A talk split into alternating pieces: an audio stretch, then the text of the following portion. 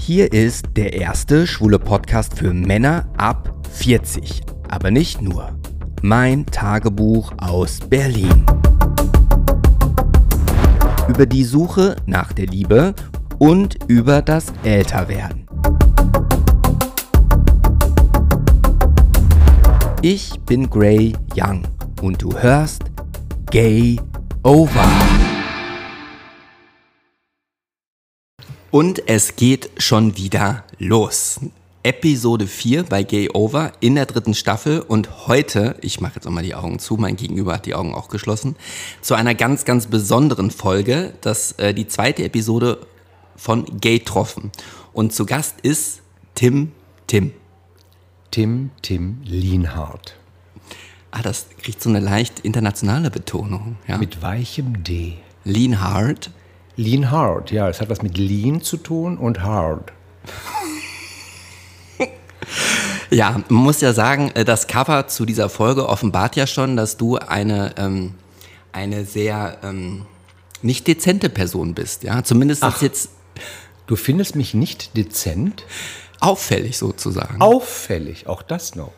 Ja, Also also soll es ja auch sein. Ich meine, Tim Tim Lienhardt hat verschiedene Gesichter und in diesem Gesicht, mit dem ich hier dir gegenüber sitze, auch wenn du die Augen schließt gelegentlich, ich sehe dich immer Gesicht noch. hast du mich eingeladen und dieses Gesicht ist eben ein Drag-Gesicht. Wenn ich kein Drag mache, spreche ich auch ganz anders. Ach ja, ist das so? Ist so. Ja. Also ich möchte das mal kurz äh, einführend erzählen, wie es dazu jetzt kam, dass du jetzt hier sitzt. Ich bin ja vor drei Jahren circa nach Berlin gezogen und auf einer meiner ersten Partys habe ich ja dich schon entblickt, wollte ich sagen, erblickt. Und Oder- du bist ja, wenn du auf deinen Schuhen läufst, ich meine, heute hast du ja einen flotten Turnschuh an, so mit goldenen Umrandungen. ne?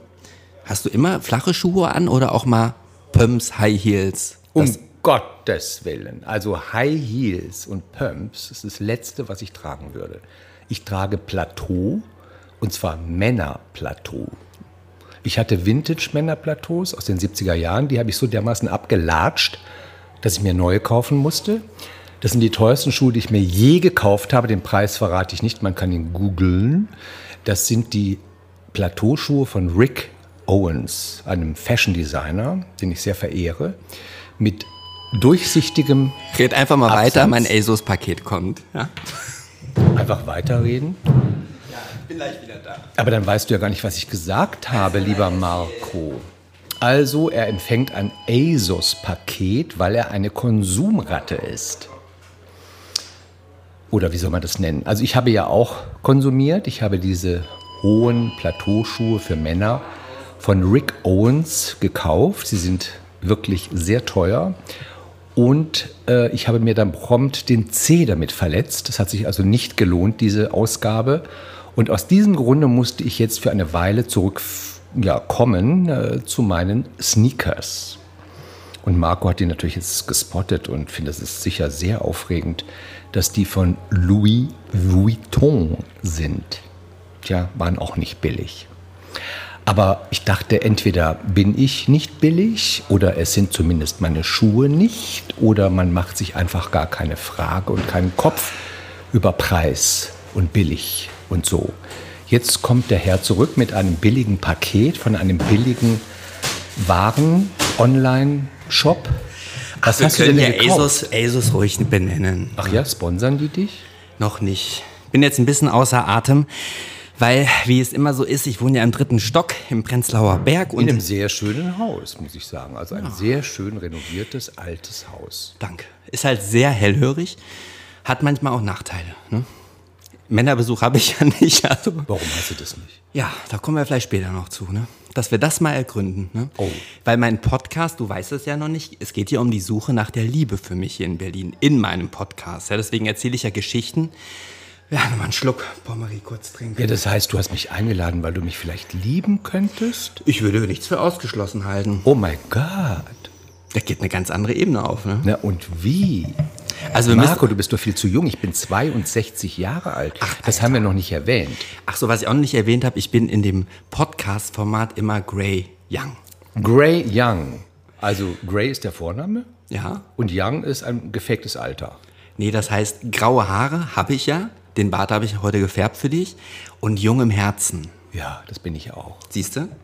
Und, ähm, Aber ich bin doch garantiert 25 Jahre älter als du. na, man sieht es dir ja nicht an. Nein, nein, nein, nein, nein. Aber deswegen würdest du dich in einen 62-jährigen Mann verlieben können? Das weiß ich nicht. Glaubst du das wirklich? Ich möchte nichts ausschließen. Ich möchte, dass wir hier ganz ehrlich sind. Ja, also ich habe noch nie eine Person geküsst, die älter ist wie ich. Na, siehst du. Ja, aber ausschließen kann ich es ja trotzdem nicht. Ja. Also ich habe schon Personen geküsst, die älter sind als ich, aber das ist sehr, sehr lange her. Okay, also ich merke schon, das wird ein schönes Gespräch. Ich wollte kurz für die Zuschauer, die uns ja nicht sehen können, kurz beschreiben. Wir sitzen auf dem ähm, erhöhten äh, Barhockern, die sonst auf meinem Balkon stehen, an meinem höhenverstellbaren Schreibtisch. Ja?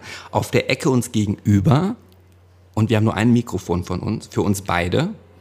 Ich muss kurz erwähnen, ich hatte ein zweites bestellt, weil ich ja möglichst professionell einen Eindruck auf dich machen wollte. Dass Wieso nur einen Eindruck auf mich machen wolltest? Hoffentlich auch professionell wirken und nicht nur wirken, sondern auch agieren. ja, nachhaltig vor allem. Ja? Nachhaltig. Ja, aber das ist das Paket- Stichwort der Zeit. Das Paket liegt immer noch bei meiner Nachbarin, die hat es angenommen. Ich habe es einfach nicht bekommen.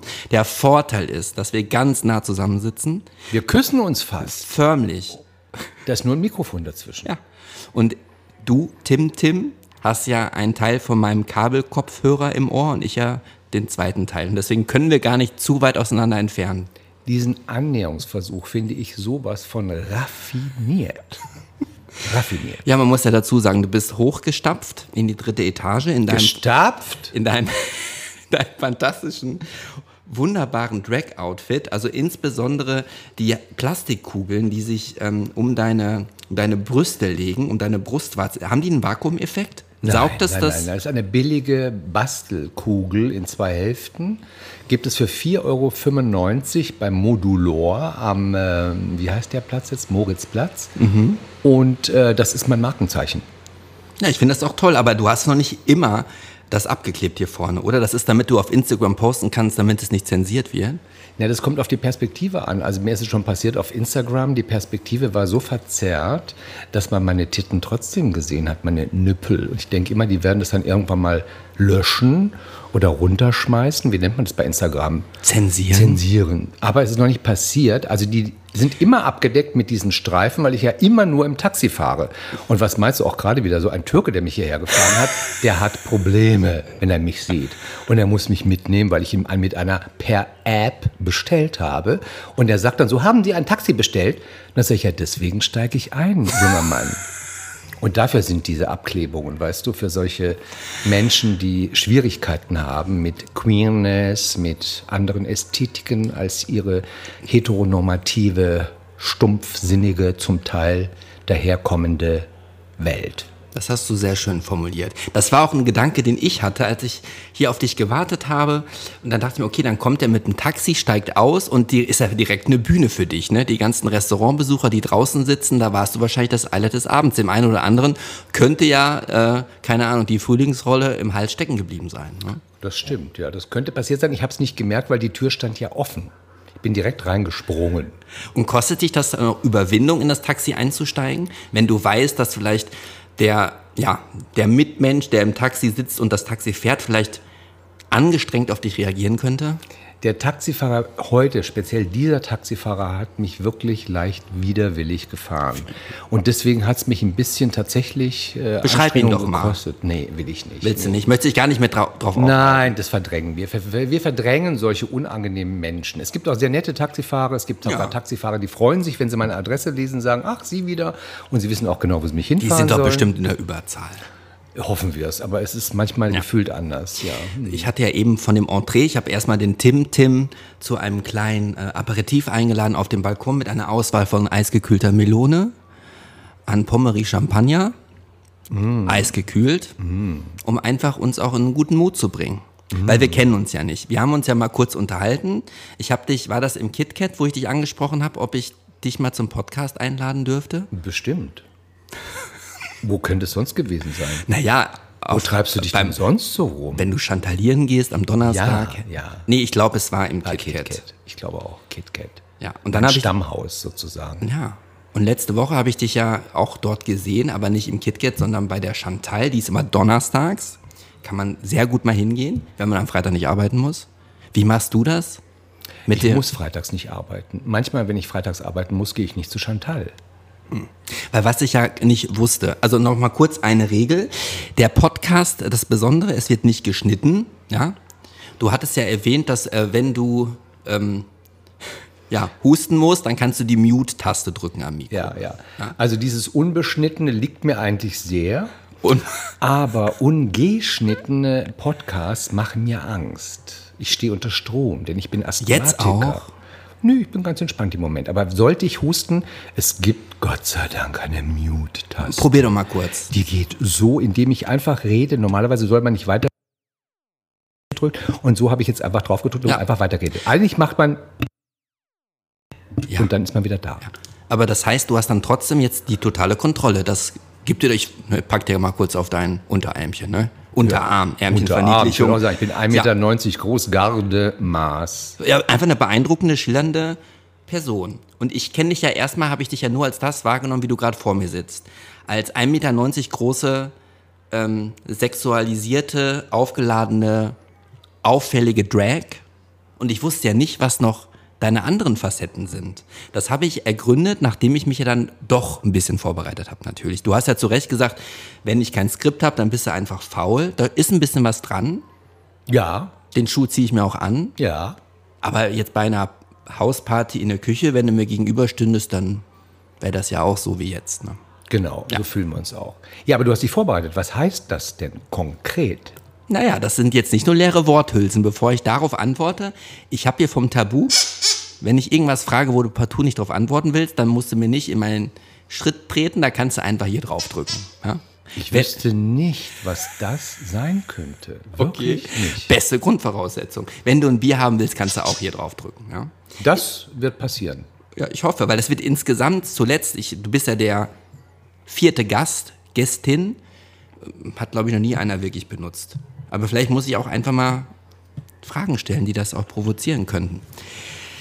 Also, du sprachst gerade davon, du hast mich als sexualisiert ja, kennengelernt oder erlebt oder wahrgenommen, gespottet. Was meint das? Was heißt das? Dein Outfit mit den, mit diesen, mit diesen in der Mitte durchgeschnittenen Plastik, äh, durchsichtigen Plastikbällen, die ja quasi die weibliche Brust nachahmen und wo man ja auch deine Nippel sehen kann. Und mit deinen Netzstrümpfen, mit deinen ähm, das sind ja nun was äh, wie, wie äh, das sind Strumpfhosen. Ach, die hast du zweckentfremdet? Ja, ja. Die ziehe ich mir zum Teil auch über den Kopf. Naja, aber dafür ist dein Kopf ja nicht. Das hab geht. Das, das, das hat aber so eine Sturmhaube nicht, da. Aber ich habe damit angefangen. Mein Drag fing damit an, dass ich mir Strumpfhosen über den Kopf gezogen ja, habe. Das ist eine super Frage, die ich stelle mal zurück, aber ich wollte kurz beweisen, ich habe wirklich ein bisschen Recherche gemacht. Also der Tim Tim Lean Hard ist nämlich ein echter Medienprofi. Auf deiner Webseite sagst du ja, dass du ein internationaler TV-Producer bist. Du hast über, wahrscheinlich sind es jetzt mittlerweile noch mehr, über 70 Dokus und äh, Dokus gemacht für ARD, ZDF, Arte, Arte Info und Co. Hast eigene Filme äh, produziert, gedreht, Drehbuch umgesetzt. Und das wusste ich ja alles nicht, als ich dich gefragt habe, komm doch mal vorbei, weil jetzt fühle ich mich ja schon ein bisschen unter Beobachtung. Aber nicht eingeschüchtert. Nö, ich versuche gegenzuhalten. Also du bist, ich kann sagen, ein sehr angenehmer Gast bis jetzt. Das kann natürlich jederzeit kippen.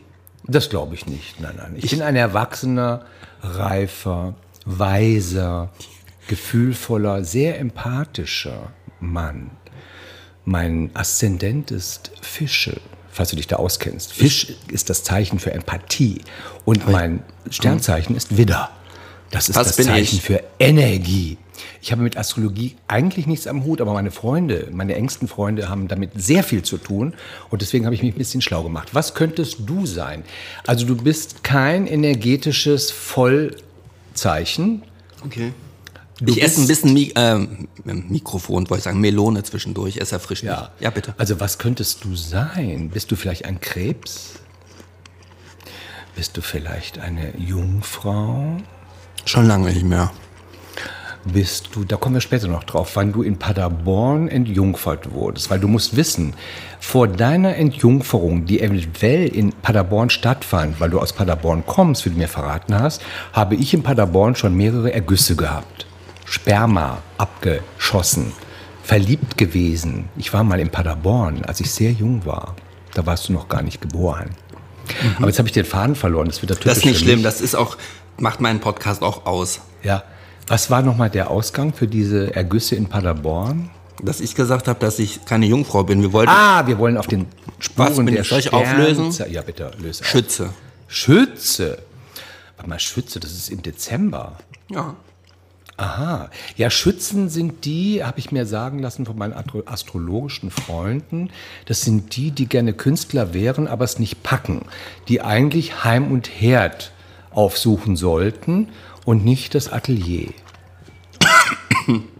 Oh, das war jetzt wirklich ins Schwarze wirklich? getroffen. Ja.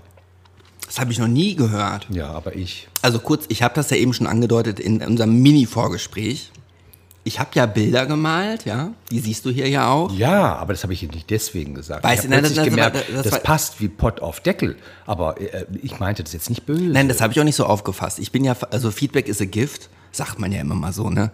Ich kann eigentlich nur bin minder kritikfähig, sage ich ganz ehrlich. Bei dir macht mir das erstaunlicherweise wenig aus. Na gut, ich habe natürlich mit Weltstars der Kunst zusammengearbeitet. Na, du, ja. Das klingt jetzt saublöd, weil ich sie in Drag hier so das formuliere. Wenn ich jetzt nicht Drag wäre, dann würde ich das natürlich anders formulieren. Nur wäre ich dann auch viel bescheidener. Dann würde ich es gar nicht erwähnen.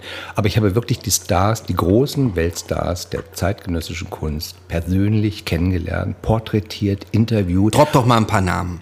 Oh. Das ist natürlich peinlich. Nee, ist nicht peinlich. Also ich kann Ihr jetzt kennt die doch gar nicht. Nee, Moment, nein, Moment. Also ich muss erst mal sagen, die, ähm, der Podcast ist ja im, im, Fokus für Männer ab 40. Das heißt, die, die größte Anteil der Zuhörerschaft ist zwischen 40 und 60 tatsächlich. Okay. Das heißt, vielleicht es besteht schon die Chance, also wir können ja auch mal sagen, möchtest du sagen, wie, ähm, in welchem Altersspektrum du dich heute bewegst? Wie lange du schon auf der Welt bist? Verrätst du dein Alter? Gesagt, dass Hast ich du schon? bin. Ja, Ach so, ganz am Habe ich das schon wieder vergessen. Als Intro sozusagen. Ah ja. Biografische Notiz. Ja, aber dann Fußnote. Drop doch mal ein paar Namen. Ah, ja, das ist natürlich, ich könnte. Andy Warhol. Andreas, na, den hat, der ist ja schon, den, damit hatte meine Karriere auch was zu tun, in der Tat. Ich hätte ihn kennenlernen können. Es wäre super spannend gewesen, wenn ich ihn kennengelernt hätte. Nur da war ich noch nie in New York zu dem Zeitpunkt, als er noch lebte. Und in dem Moment, wo er starb und sein unglaublicher Nachlass versteigert wurde bei Sotheby's, war mein erster Einsatz für die ARD in New York genau diese Story zu covern. Der mhm. Nachlass von Andy Warhol. Also dann konnte ich ihn nicht mehr treffen, weil er war halt schon tot, sonst gäbe es keinen Nachlass. Timing. Dann würde man das Vorlass Timing. nennen. Ja. Mhm. Aber Weltstars, also Louise Bourgeois ist auch schon gestorben, sagt dir nichts. Matthew Barney. Ich fühle mich so unwahrscheinlich dumm, weil du schon so viele Namen gedroppt hast, wo ich mir, wo ich sagen musste, nee, kenne ich nicht. Aber ich bin ja ehrlich, ich sage auch, ich kenne sie nicht. Das finde ich nett. Das ist das Ostwestfälische, die Ehrlichkeit aus Ostwestfalen. Ich habe die Bauernschleue ein bisschen. Das ist gut. Die hilft. Matthew Barney, der war mit Björk zusammen. Der hat Björk, Björk kenne ich. Das ist die mit den äh, Schweinehälsen um ihren Hals. Ne? genau, nee, das ist, ist nicht Lady Gaga mit den Schweinehälsen. Nee, das war doch nie. Nein, Lady Gaga war Ach, mit, nee, dem, mit dem Fleisch. Ach ja, das stimmt. Ist auch egal. Und wen noch so? Ah, wen noch? Andreas Gurski. Der sagt mir was. Der hat die Gurski-Bauten in Düsseldorf. Und da habe ich ja mal gewohnt. Acht ah, Jahre. Okay. Ja, die Gurski-Bauten sind ja wahrscheinlich sein Studio was von Herzog de Meuron. Oh, Nein, da bist du durcheinander. Kind, du bist einfach noch zu jung. Also meine Welt. Die Geri-Bauten, Entschuldigung, das habe ich jetzt wirklich, das hörte sich aber auch relativ ähnlich. Frank O'Geary, nein, die bin ich schon persönlich begegnet, aber da habe ich nichts interviewt, nicht mit ihm gedreht. Er hat einen Film präsentiert auf der Art Basel in Miami, wo ich regelmäßig war. Und da habe ich ihn, habe ich ihn gespottet. Aber ich habe nicht mit ihm gedreht. Ich habe andere sehr berühmte Architekten, äh, Peter Zumthor, Moore, ähm, zum Beispiel, sagt ja auch nichts, Ram Koolhaas. Na gut, also die über 40 und an die 60 ran haben den vielleicht schon mal gehört, ja. diesen und jenen Namen.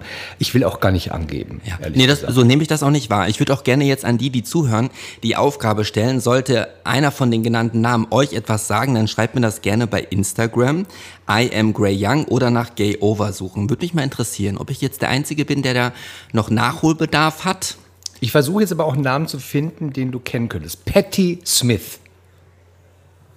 Ach du meine Güte. Die ist doch momentan wieder ganz hip, obwohl die über 70 ist. Die singt, die macht Musik, die war die Freundin von Robert Ja, okay. Mapplethorpe. Wir- Never heard, eh? Robert Mapplethorpe, Nein, never heard. wir wollen jetzt meine Darling, kulturellen ja. Lücken jetzt nicht weiter, ähm, das äh, muss ich mich jetzt ja selber mal schützen. Ne? Ja, das Nimm stimmt. doch noch ein Stück äh, Melone vielleicht. Aber du, ich schütze dich auch mit einem name-gedroppten Namen, und zwar Gilbert und George. Sehr gute Freunde von mir, weltberühmte Künstler, you can google them, ein schwules Paar. Und die haben mich extremst beeindruckt, indem sie mir damals gesagt haben, in den 90er Jahren waren wir sehr gut befreundet, war ich oft bei denen zu Hause in London, leben die, dass sie nie in andere Ateliers gehen, nie in andere Ausstellungen, nie Vernissagen besuchen. Das heißt, sie haben keine Give Me Five, nee, Ahnung von anderen Künstlern, weil sie ganz authentisch ihre eigene Kunst machen. so, da und möchte ich- weltberühmt wurden. Ja, jetzt pass auf. Da, da sehe ich eine ganz große Gemeinsamkeit, ne? Ich höre keine anderen Podcasts. Ich habe, ich hasse Museen, da kriege ich immer Rückenschmerzen. Ich weiß nicht, wieso das ist. Und da stelle ich eine große Gemeinsamkeit fest, außer dass ich nicht weltberühmt bin. Naja, Aber ich ja sitze einem Grund mit einer, Vielleicht liegt es im Aszendenten oder in einem Sternzeichen, aber wahrscheinlich nicht. Ich Aber- meine, es gibt ja auch berühmte Schützen. Ja, bestimmt. Vielleicht wird es ja noch was. Ich meine, du bist doch jung, Kindchen. Mit dir könnte es jetzt was werden. Ach, ich habe Aber jetzt mal- jetzt mal Spaß beiseite, jetzt mal zu den- Potential.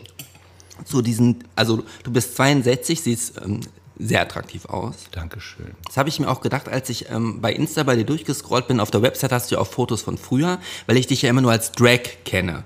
Und normalerweise mit einer voll verspiegelten ähm, Gafferbrille, dass man nicht sieht, wo du hinguckst. Und du hast ja heute eine neue Brille, wo man ja deine Augen auch sieht, was auch gut ist, weil ich dachte mir, wie soll ich mit dir interagieren, wenn ich nicht weiß, wo du hinguckst, ob du mit den Augen rollst. Das sehen wir jetzt ja alles. hm? Ja. Und wann? Ich habe mir sogar heute die Augen deswegen geschminkt, weil diese Brille, es ist das neueste Modell, ich muss wieder angeben, von Tom Ford, also in Worten. Sponsert der dich? Nee, nee, nee, leider nicht. Das kommt noch. Aber dem habe ich mal in den 90er Jahren tatsächlich einen Brief geschrieben, weil ich genau neben seiner Wohnung in New York im Hotel war, im besten Hotel St. Regis. Und da wollte ich ihn treffen, aber der hat nicht geantwortet. Der wusste warum. Ich war auch mal in New York. Oh, in Manhattan im Hotel mit meinem letzten Arbeit, vorletzten Arbeitgeber. Der letzte hat mich ja gefeuert. Äh, und da waren wir im, ah, ich glaube wirklich, dass ich teilweise, in New York, im Plaza. nein, in Manhattan. In Man ja, das ist im Plaza, Manhattan, äh, ist mitten in Manhattans Plaza. Am Central Roxy, Park. im Roxy Hotel. Kennst du das? Nein, ich kenne den Roxy Club, da bin ich gerne tanzen gewesen. Ja, aber das Roxy Hotel war super. Also da wurdest du mit Champagner, ich rede nicht von Sekt, Champagner empfangen. Die haben uns jeden Wunsch von den Lippen abgelesen. Das war wirklich ein ganz tolles Hotel. Was war denn das für ein Arbeitgeber, der dich da hingeführt hat? Ja, ein französischer Großkonzern. L'Oreal, ich Ja. ahne L'Oreal. Ich habe eben dachte ich mir, ich muss gleich nochmal gucken, ob ich irgendetwas noch habe, was ich dir als Geschenk überlassen kann äh, für deine Make-up-Künste. Ich habe Ach, noch so eine. Künste kann man das nicht nennen. To- Jede professionelle Drag Queen, selbst die ganz Jungen, die ganz Frischen hier in Berlin, wimmelt's ja davon. Ach. Du musst ja nur irgendwo eine Tür aufmachen, da steht schon einer dahinter. Die lachen sich doch tot über Nein, mein Make-up. Ich meine, ich habe eine Ausstrahlung, ich habe Personality. Ja. Aber Make-up und also Schminke äh, kannst du knicken bei mir. Und wann fing das an, Was? dass du entdeckt hast, dass du Spaß daran hast, dich zu verkleiden? Und zwar nicht als Indianer, Cowboy, Clown, sondern als Drag. Als ich Angst vor AIDS hatte. Ah ja. Ja. Ich bin Erzähl- nämlich die Generation, die traumatisiert ist. Bin ich aber auch noch. Ja, aber ich noch doller, weil ich habe nämlich gevögelt, bevor es AIDS gab. Und dann 1983, da war ich 23 Jahre jung, habe ich erfahren, es gibt diese schwulen Seuche, schwulen Krebs, hat man ja damals so gesprochen. Da war ich traumatisiert, paralysiert, ich wusste gar nicht mehr, wie geht's weiter mit mir. Und dann dachte ich, okay, du bist ein attraktiver, großgewachsener, schöner Mann, du möchtest weiterhin begehrt werden, aber bloß keinen Sex, weil Sex gleich Tod. Und dann habe ich mich einfach ganz androgyn aufgedonnert. Das heißt, man ahnte und dachte, nicht man ahnte, man dachte, ich sei ein Model, aber keiner wollte mit mir vögeln, weil dafür war ich zu Mit sehr 23 geschminkt. schon. Nee, das, äh, das hat ein bisschen gebraucht. Das war dann erst Ende 20. Ja, war ein bisschen sprunghaft jetzt. Also mit 23 war ich paralysiert, da habe ich mich quasi in meine Beziehung zurückgezogen. Ich war Gott sei Dank in der Beziehung. Ich habe meinen ersten Partner mit 17 kennengelernt. Wir haben gewartet, bis ich 18 war, aber reiner Zufall, es war keine Absicht. Dann haben wir die erste Nacht, das war der Nikolaustag, 6. Dezember. Zwei Tage vor meinem Geburtstag. unglaublich. Als hätte ich es geahnt. Ja. Es war sozusagen ein dir devoted Kennenlernen, wo du noch gar nicht auf der Welt warst. Und äh, ja, wir, dann war ich mit ihm 17 Jahre lang zusammen. Und das hat mich natürlich in einen kleinen, schönen, emotionalen, liebevollen Kokon 17 Jahre. 17 Jahre. Mit, mit 17 kennengelernt und 17 Jahre zusammen gewesen. Mit 18 dann zusammengekommen Ja, ja. und dann 17, dann war ich 35, da war ich dann raus. Ja. Aber deswegen, also ich und hatte wo warst du da? In welcher Stadt? Du, wir müssen ein bisschen fokussierter sprechen, sonst denkt der Zuhörer, wir waren doch gerade an so einem ganz wichtigen Thema, AIDS und äh, Ja, aber so- ich wollte ja nur wissen, wo du ihn kennengelernt hast. War das schon in Berlin? Ah, das ist eine interessante Frage, weil du kennst ja nicht die großen Weltstars der Kunst, also kennst du auch nicht die kleinen Städte von Deutschland. Konstanz. Da war ich schon mal. Wo? Aber ja, aber das, das, nee, aber das, das mit, mit, der, mit AIDS und traumatisiert finde ich jetzt wirklich spannender. Ich wollte nur kurz wissen, hätte ja sein können, dass du schon immer ein Großstadtkind warst. Nein, ich komme aus der Provinz. Ich bin geboren Ich in. Schwarzenwalde. Das kommt immer ganz komisch, wenn ich also People of Color treffe, was ja immer wieder passiert, und sie wollen wissen, wo ich denn herkomme und wo ich geboren bin. Dann sage ich, I'm born in the Black Forest. Mhm. Dann gucken die mich immer ganz komisch an. Kennst du die Serie It's a Thin? No. Weil die spielt nämlich genau in der Zeit, äh, wo AIDS anfing, quasi, dass äh, viele von uns gestorben sind wie die Fliegen. Und die habe ich geguckt, die ist jetzt auch bei Amazon äh, Prime, gibt's die auch. Und das ist genau in der Zeit, wo so eine Gruppe von, von herangehenden Erwachsenen dann über die Zeit, über die Jahre äh, gezeigt werden, wie sie das erlebt haben, wie sie damit umgegangen sind, wie einige gestorben sind.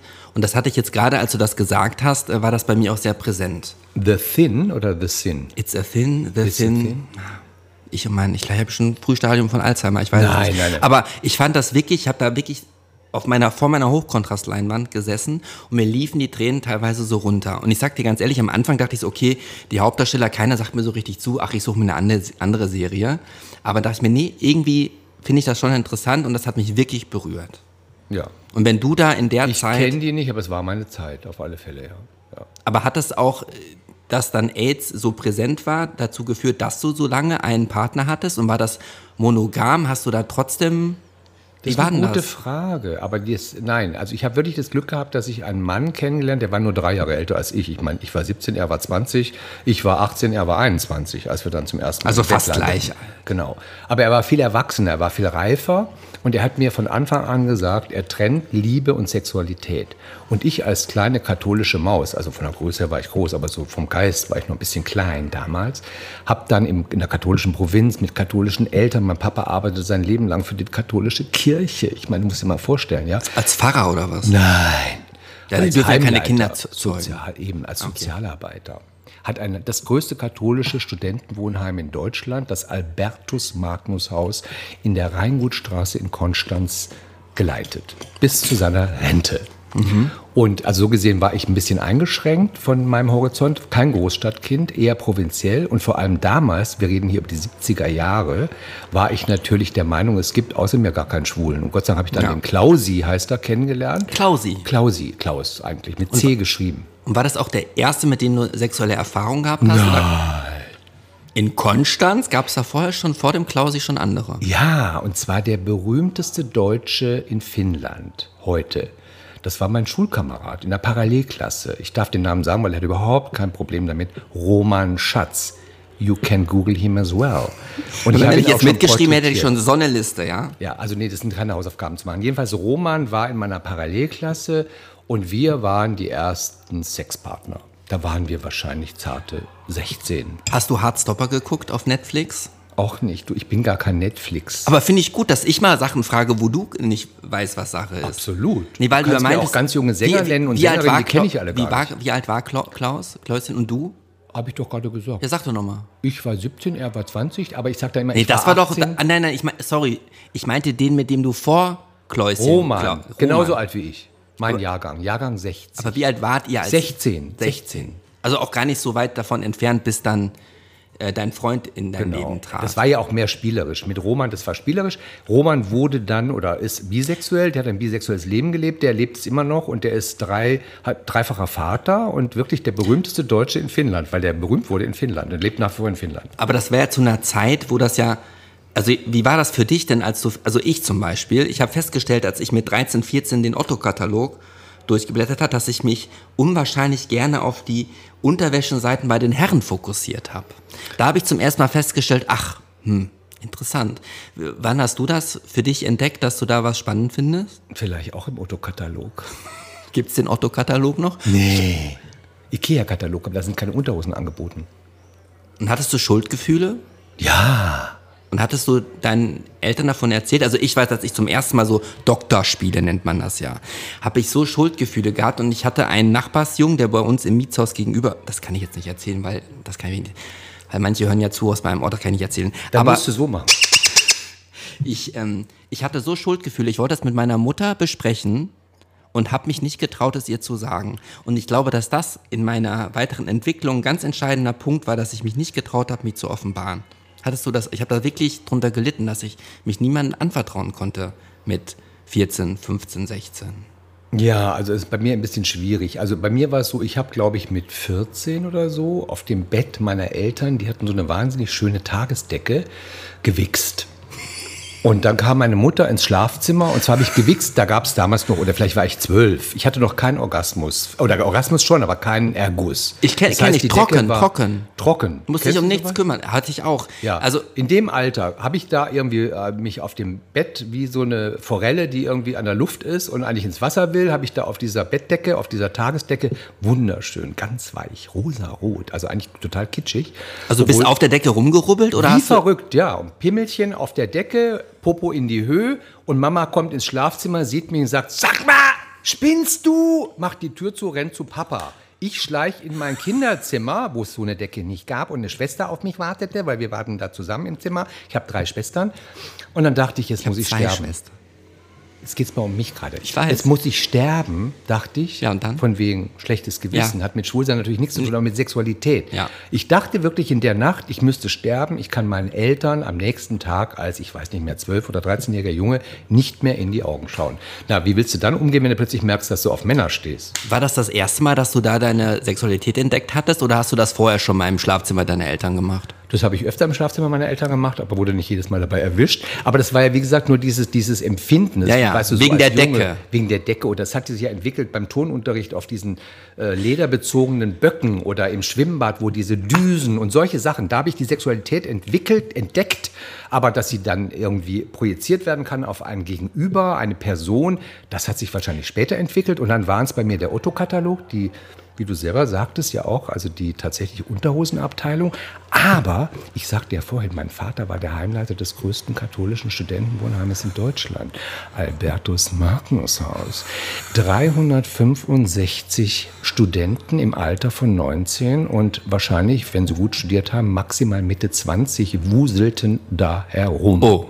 Ja, da kannst du dir vorstellen, was da an Zeitschriften im Müll landete. Und die habe ich mir dann ge ge geangelt so, oder dachte, ge wie sagt man da, geklaut. Ja. Und da waren dann auch ab und zu so nackte Männer in der Praline oder so hießen die. Und das war für mich dann auch ganz gut. Ja, jetzt habe ich fast äh, Manschetten jetzt noch was von mir zu erzählen, weil du ja meintest, natürlich geht's um dich, aber Nein, als, du um mein, als, als du meintest mit den Düsen im Schwimmbad, wir bei uns in Hövelhof, da gab's ein Hallenbad und in diesem Hallenbad gab's eine Gummikrake, ja, die war im tiefen Becken und die hatte irgendwie fünf Arme, die Arme hatten einen Durchmesser, dass du dich locker so da drauflegen konntest. Und weil du das mit den Düsen meintest, wenn ich dann dort so umschlungen auf, der, auf dem Arm lag und mit den Schwingungen vom Wasser, hat mir das die ersten sexuellen Empfindungen meines Lebens gegeben. Und die zweiten waren, dass an den äh, Wäsche, ähm, wo man Wäsche aufhängt, an den Stangen im Garten, bin ich dann immer hochgeklettert und Oh. habe mich dann ganz langsam nach unten abgeseilt. Und auch das hat so Zuckungen da unten geführt, wie bei einem Orgasmus. Toll. Dass ich mich daran noch erinnere. Ne? Und danach rochen die Hände nach Eisen. Nee, das waren so gummiert, waren die. Ah ja. Aber hast du aufgrund dieser Erfahrung auf dieser Decke einen besonderen Bezug zu Stoffen im Allgemeinen, dass du, dass du da einen Fetisch entwickelt hast, der sich da schon abzeichnete und startete?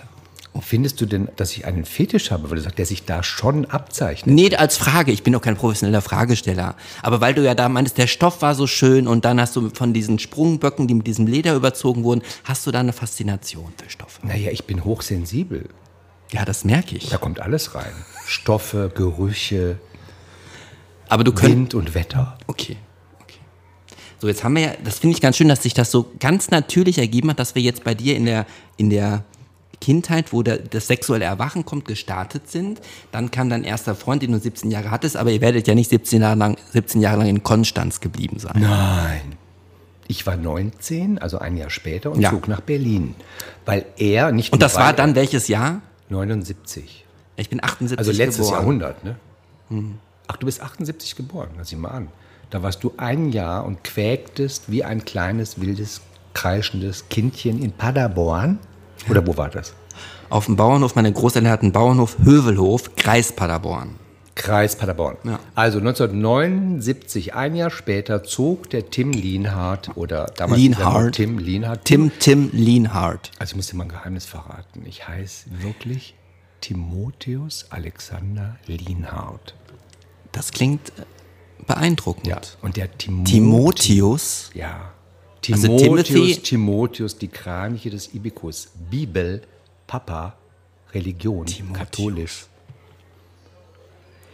Timotheus Alexander Lienhardt zog 1979 Du hast eine wunderschöne Stimme im Übrigen. nach Berlin und hat gleich am ersten Tag eine Einzimmer-Einraumwohnung in der Bellermannstraße im Wedding gefunden. Im Alte Wedding? Dorfschule, Klassenzimmer, ja. Ohne deinen Freund. Und der zog nach Kiel ans Schauspielhaus. Schau an. Ja, also mussten wir getrennt leben. Und das war der springende Punkt. Du machst es schon ganz gut, du machst es schon ganz gut. Der springende Punkt ist nämlich der, dass er mir vorher gesagt hat, wo wir jeden Tag zusammen Ja. waren. Ja, ich schlich immer nachts nach Hause, morgens um fünf, damit meine Eltern nicht merken, dass ich bei ihm war. Das war das Abitursjahr. Ich habe Abitur gemacht in dem Jahr. Ich fühlte mich ganz großartig, so still für mich hin, vor mich hin in der, in der Klasse. Das war ein Mädchengymnasium, 30 Mädels, vier Jungs sind übrig geblieben. Beim Abitur waren es noch nur noch drei. Und dachte, wenn ihr wüsstet, was ich Tolles erlebe. Ich bin schon sexualisiert, ich habe den Zugang zum Stadttheater, ich sitze in Theater-WGs, weil ich tatsächlich, da hatte er gearbeitet als Schauspieler und ich wollte ja auch zum Theater, aber jetzt springe ich ein bisschen doll hin und her. nicht Jedenfalls, ich äh, äh, habe dann, äh, ist nicht schlimm, ne? Nee. Nee, ich weiß auch nicht, warum ich so springe. Was Springen ist mir gut. los? Liegt es an dem Pommery? Nee, du bist sehr chronologisch eigentlich. Das ist, ich weiß nicht, warum das dir so vorkommt. Also ich zog also nach Berlin, du bist nach Berlin in eine 1979 Einzimmerwohnung. Und da hat er mir vorher gesagt, du Tim, also es gibt für mich einen Unterschied zwischen Sex und Sexualität Liebe. und Liebe, das habe ich schon mal gesagt. Ja. Und dann habe ich gesagt, wenn du das so meinst, dann werde ich jetzt den kontaktieren, den ich viel hübscher finde als du, auch ein Schauspieler, ein Freier, der in Berlin nämlich lebte. Also ein Freier im Sinne ein freier Schauspieler, Ein nicht- freier, nicht ein- freiberuflicher Schauspieler. Klausi war festangestellt im Engagement, war auch ein hübscher Mann, aber der andere war zehn Jahre älter, das war ein richtiger Mann, der war 34, verstehst du? Und der hatte, der der sah damals aus, das nannte man damals Dressman, der sah aus wie ein Dressman. Ja, und äh, dann habe ich gesagt, dann melde ich mich jetzt bei dem, weil ich wusste, der lebt in Berlin. Und dann will ich mal gucken, ob sich Sexualität und Liebe trennen lässt.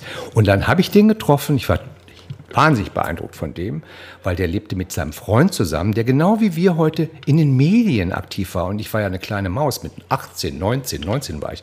Ich wollte anfangen, irgendwie den Weg zu ebnen in die Medienwelt und fing mit dem Studium an. Und dann war da dieser Freund von diesem anderen, ich nenne den Namen jetzt nicht, weil er war relativ bekannt. Und dann hat der, hinter seinem Rücken hat er mich gevögelt. Und da habe ich gemerkt, das ist irgendwie ziemlich geil, aber eigentlich total scheiße. ich also der Freund vom Gefühle dabei. Dressman hat dich. Nein, der Dressman. Ich kann irgendwie, das muss der Pommery sein. Ja, nee, das Ja. ist meine, meine schlechte Erzählweise. Nein. Also den, seine, die Konkurrenz von meinem Mann sozusagen, meinem Lover, mit dem ich 17 Jahre zusammen war, auch ein Schauspieler in Berlin, den habe Was- ich aufgesucht, weil den habe ich schon in Konstanz toll gefunden. Okay, der hatte der da hat die eine. Gastrolle. Das war der springende Ja. Punkt, genau. Der hatte dann eine Gastrolle. Ich sage immer, Mensch, Klausi ist meine Liebe und der ist sexy und der ist schön, aber der ist eben 20, 21, was er damals war. Und dieser andere, der war halt Mitte 30 und ein richtiger Mann und sah aus wie ein Dressman. Und den habe ich in Berlin aufgesucht. Und der hat mich dann gleich mal gevögelt. Und da habe ich gemerkt, Moment mal, also das hat mit Liebe gar nichts zu tun, das ist einfach nur geil. Und wenn ich mit Klaus vögel, dann habe ich auch ein Gefühl von Liebe. Und seither konnten wir eine relativ offene Ah, Beziehung okay. führen, die aber durch AIDS komplett abgebremst wurde. Also würdest du, aber dann hast du es ja noch ein bisschen mitbekommen, wie es ist, ohne die Angst vor AIDS zu haben, Sex zu haben. Absolut. Das Ja. muss ja schön gewesen sein. Vier Jahre lang. Es war sehr schön, wobei ich war nicht so umtriebig, wie heute junge Männer sind Ja, in das, Berlin, verstehst du? Damals gab es ja noch die Mauer. Aber ja, auch, auch spannend. Mich, also ich finde es, ich bin fast ein bisschen neidisch, dass du in Berlin kennengelernt hast, was ich ja nicht mehr kennenlernen konnte, weil ich ja erst vor drei Jahren hingezogen bin. Aber würdest du dann, hast du dann am Anfang, als der Klausi, Klausi zu dir gesagt hat, man kann Liebe und Sexualität sind zwei Paar Schuhe, hast du das direkt geglaubt? Nein. Und als du dann mit dem ähm, freien Schauspieler Sex hattest, hast du gemerkt, da scheint was dran zu sein. Absolut. Weil das war einfach nur geil, aber da fehlte jedes Gefühl, da fehlte die seelische Dimension. Da fehlte das, was mir Klaus 17 Jahre lang geboten hat. Dann danach, das wusstest du ja nicht, als du mit dem Freien dann. Doch, da war ich schon zwei Jahre zusammen. Ja, Da ja. habe ich erst mal gemerkt, das ist die Qualität, der Qualitätssprung sozusagen. Habt ihr in den 17 Jahren auch mal zusammen gewohnt? ja, ja, ja, ja. Ich habe mir eine Wohnung gekauft in Köln, weil er unbedingt mit mir zusammenziehen wollte. Ich Was wollte waren denn deine Sta Stationen städtisch? Also Konstanz, Berlin. Ja. Und dann kam. Also nee, äh, das ist eine andere Station. Also wenn wir ganz vorne anfangen, Ja. ich fange ja, das sagen meine Freunde, die mich nicht mehr hören können, weil ich zu viel rede, die sagen immer, du fängst immer ganz bei Adam und Eva an. Ja, also fangen wir bei Adam und Eva an. Adam und Eva hatten einen Sohn, der hieß, und dann gab es irgendwann den Nachfahren, der hieß Tim, der wurde im Villingen im Schwarzwald im Black Forest. Villingen-Schwenningen. Jetzt Villingen-Schwenningen. In meinem Ausweis steht Villingen, jetzt Villingen-Schwenningen, was ich total albern finde. Ja. Egal, also da wurde er geboren und war nicht einmal vier Monate alt, als seine Eltern nach Düsseldorf umgezogen sind. Also war die nächste Station Düsseldorf. Okay. Und Düsseldorf ist auch der Grund, warum ich eine astreine Aussprache habe, mit ein Grund dafür, weil da habe ich sprechen gelernt, nicht im Baden. Aber Altbier trinkst du nicht noch. Nee. Nee, mach ich auch nicht. Okay, und ja, dann nach. Düsseldorf kam. Und Düsseldorf, da bin ich in die Grundschule noch gegangen und dann musste ich leider wieder mit meinen Eltern umziehen und drei Schwestern nach Konstanz am Bodensee. Da und gibt ganz viele Mücken im Sommer an dem See. ja, ist eine wunderschöne Stadt, ein schöner See. Gab es da schon den Klimperkasten? Den Klimperkasten gab Das war eine Bar, da war ich drin, weil mein bester Kumpel Pascal, von dem spreche ich manchmal in meinem Podcast, der hat auch mal eine kurze Station dort gehabt und deswegen war ich im Klimperkasten, deswegen weiß ich, dass es da ganz viele Mücken gibt. Ja. Und nach Konstanz aber dann, Dann bin ich mit 19 nach dem Abitur, 1979, früher Abitur gemacht, 19 geworden, dann nach Berlin zum Studium, zwei Jahre und wegen Klausi, den ich auch Klausi Mausi nenne, der von Kiel sich hat Ja. engagieren lassen, wegengagieren lassen nach Oberhausen ans Theater, habe ich gedacht, okay, wie kann man in diesen Mauerzeiten, Berlin war ja eingemauert und es war mühsam, da immer hin und her zu gurken, wie kann ich jetzt dem Klausi näher sein? Was ich studierte, Theater, Film und Fernsehwissenschaft, hatte man damals nur in vier Städten studieren können, unter anderem in Köln. Da sage ich, dann gehe ich jetzt nach Köln, damit ich näher bin, weil Köln-Oberhausen fährst eine Stunde Ja. mit dem Zug. Und somit landete ich in Köln und da bin ich lange, lange, lange geblieben. und Berlin 79. Gibt's da, gab es da etwas, was es heute noch gibt? Als Location, als Bar, als Club? Das Brandenburger Tor, aber nicht als Club. Ja, aber gab es da schon als ein Club, nee. aktives, schwules Leben? Natürlich, aber Bars? das war für mich nicht zugänglich, weil ich zu, ich war zu jung. Aber hat dich dann der freie Schauspieler nicht eingeführt in die, wollten die dich dann, Nein, es gibt ja auch freie Schauspieler, die total spießig sind, auch wenn sie aussehen wie Dressmänner. Der lebt ja auch ganz bürgerlich. Okay. Und natürlich gab es den Kleist Club zum Beispiel. Das ist gegenüber von dem, wo es heute das New Action gibt und das Bulls, was du garantiert kennen wirst. Nicht, aber deine Generation kennt das Bulls. Ich meine, meine Generation kennt das Bulls auch, nur ich habe da irgendwie zweimal reingeguckt und kaum Luft bekommen, also da bin ich nicht mehr reingegangen. Gegenüber war der Kleist Club. Das war ein, im Grunde sogar Stricherlokal. Hat mich irre fasziniert, ja. Aber ich war fremd da. Ich, weißt du, du. aber warst dir- du nicht abenteuerlich und hast gesagt, Mensch, jetzt bin ich hier in, aber ich war ganz einsam. Ich war ganz einsam. Schon mal als 19-Jähriger in eine große Stadt zu kommen, niemanden zu kennen. Ich kannte hier niemanden, außer diesem, ich will es fast bei deinem Namen gesagt, also außer diesem Schauspieler, der mich aber nur vögeln wollte. Mehr wollte der ja auch. Aber dann kamen doch noch bestimmt andere dazu. Natürlich, Und es gab ja noch keinen Grinder, es gab ja keine Chats, es gab ja, du musstest ja dorthin gehen, um andere Leute zu treffen. Ja, das habe ich halt nicht gemacht. Ich bin nicht in Clubs gegangen, wirklich. Es gab damals den berühmten Und im Dschungel. Tiergarten war da damals auch schon was los. Niemals wäre das was für mich gewesen. Niemals. Also, das ist jetzt nicht borniert gemeint, das, aber es war nichts. Es war out of my für schöne mind. Vokabeln. Boniert, ich habe es schon mal gehört, aber noch nie selber benutzt. Bornierte ist eine Art von, von abgehobener Arroganz, äh, fast Standel, standesdünkelhaft. Aber nee. Also der, Aber bei den Stationen, sorry, der das Tiergarten darf gerühmt werden für ein ganz toller Open Space, äh, aber es ist nicht meins. War nie, Outside Cruising war nie meins, außer auf Ibiza in den Dünen. Also das heißt, um nochmal in Berlin zu bleiben, hast du es, also wie man Berlin heute kennt, war damals dann für dich zumindest nicht so. Ist nicht so, als wärst du in der großen freien Welt und hättest dich dann durch die Betten gebumst, auf gut Nein, Deutsch. weil wiederum der kleine Tim Lienhardt hat mit 19 dann gesagt, ich will zum Theater und dann gehe ich doch mal zum Theater und habe mich an, an allen Theatern beworben Ja. in Berlin und habe zum Teil von berühmten äh, Intendanten wie Kurt Hübner an der Volksbühne einen Brief bekommen, der wollte mich da mal sehen, weil der war nämlich homosexuell und alles, was so 19 Bitte, was 18 war war, der? homosexuell und alles, was so jung war und nicht so ganz doof daherkam, durfte mal vortanzen, aber es führte zu nichts. Aber Okay. wo es zu was führte, war in der Deutschen Oper Berlin. Da war ich Statist. Das fand ich total aufregend. Und habe also ganz viele Proben erlebt, weil ich hatte ja als Student hast ja viel Zeit. Da musst du ja nicht unbedingt in die Uni gehen. Da kannst du ja auch ins, in die Deutsche Oper gehen.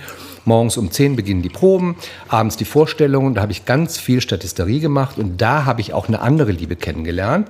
Und der hieß auch Klaus und schrieb sich auch mit C. Und damit ich ihn in meinem Tagebuch unterscheiden konnte von meinem Klausi, habe ich ihn Sevi genannt, weil der war 17. Stell dir sowas mal vor. Und der wollte mich. Das war der Berliner ich nenne den Namen weiter nicht, das war der Berliner Turn. Ja, wir können es nicht rausschneiden, ne? sei vorsichtig. Ja, aber den kann man auch nicht mehr nachrecherchieren. Und der wurde als, weil der, der war so, so weißt du, der konnte so Flickflacks machen und der trat in der Zauberflöte auf und so sind wir uns begegnet.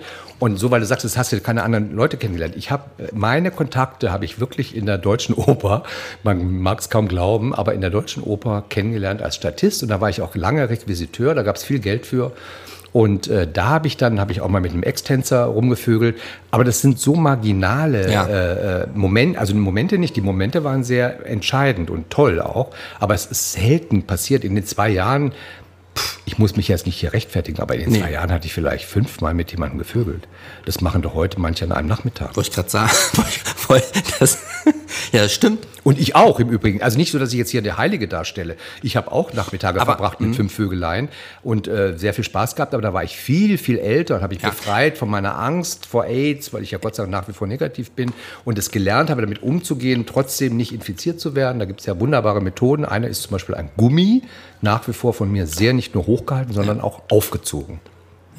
Es ist ja momentan so in Berlin so, also ich zum Beispiel, ich habe mal die PrEP ausprobiert, ich habe auch mal ein PrEP-Experiment gemacht. Das habe ich dann aber für mich, weil ich einfach zu wenig Sex habe, dann auch damit wieder aufgehört und bevorzuge ja auch das Kondom. Aber es ist ja wirklich in Berlin so, dass der Großteil sich mit dir ja gar nicht treffen möchte, wenn du sagst, dass du es nicht ohne Gummi machst. Und das muss ja auch für dich dann, wenn du, ich meine, ich bin ja auch mit der AIDS-Aufklärung groß geworden. Ne? Ich habe ja auch geträumt, sogar in einem erotischen Traum einen Gummi zu verwenden, aus der Angst, mich mit HIV anzustecken. Ähm, aber als dann das dann nach Berlin auch dann kam, dass man wusste, man kann jetzt die PrEP nehmen, das muss ja dann für dich, wenn du das auch damals so mitbekommen hast, und hast dir wahrscheinlich gedacht, die wissen das gar nicht zu schätzen, die jüngeren Leute, was, also, oder was wissen Sie nicht zu schätzen? Na, einfach diesen Segen, den Sie halt haben, dass Sie das jetzt. Och, das wissen die schon zu ja, schätzen. Wissen. Aber Sie übertreiben es auf eine Art, die ich nicht nachvollziehen kann. Mhm. Also meine Generation oder leg noch mal fünf Jahre drauf, habe ich auch Freunde, die so alt sind, die auch HIV-positiv sind, die sagen, freiwillig würden Sie, die das jetzt 70-Jährigen, Truvada, was ja dann die ja. PrEP ist, das ist ein Bestandteil der AIDS-Therapie.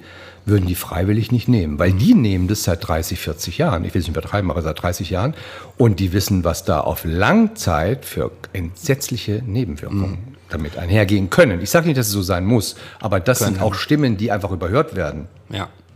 Und äh, hast du dann auch während der Zeit auch äh, viele Freunde und Bekannte verloren äh, an AIDS? Ich hatte dir vorhin doch von meinem Vergnügen in Paderborn erzählt. Ja. Jener ist an AIDS gestorben. Ah ja, okay. Und zwar öffentlich mhm. bei Biolek in der Sendung.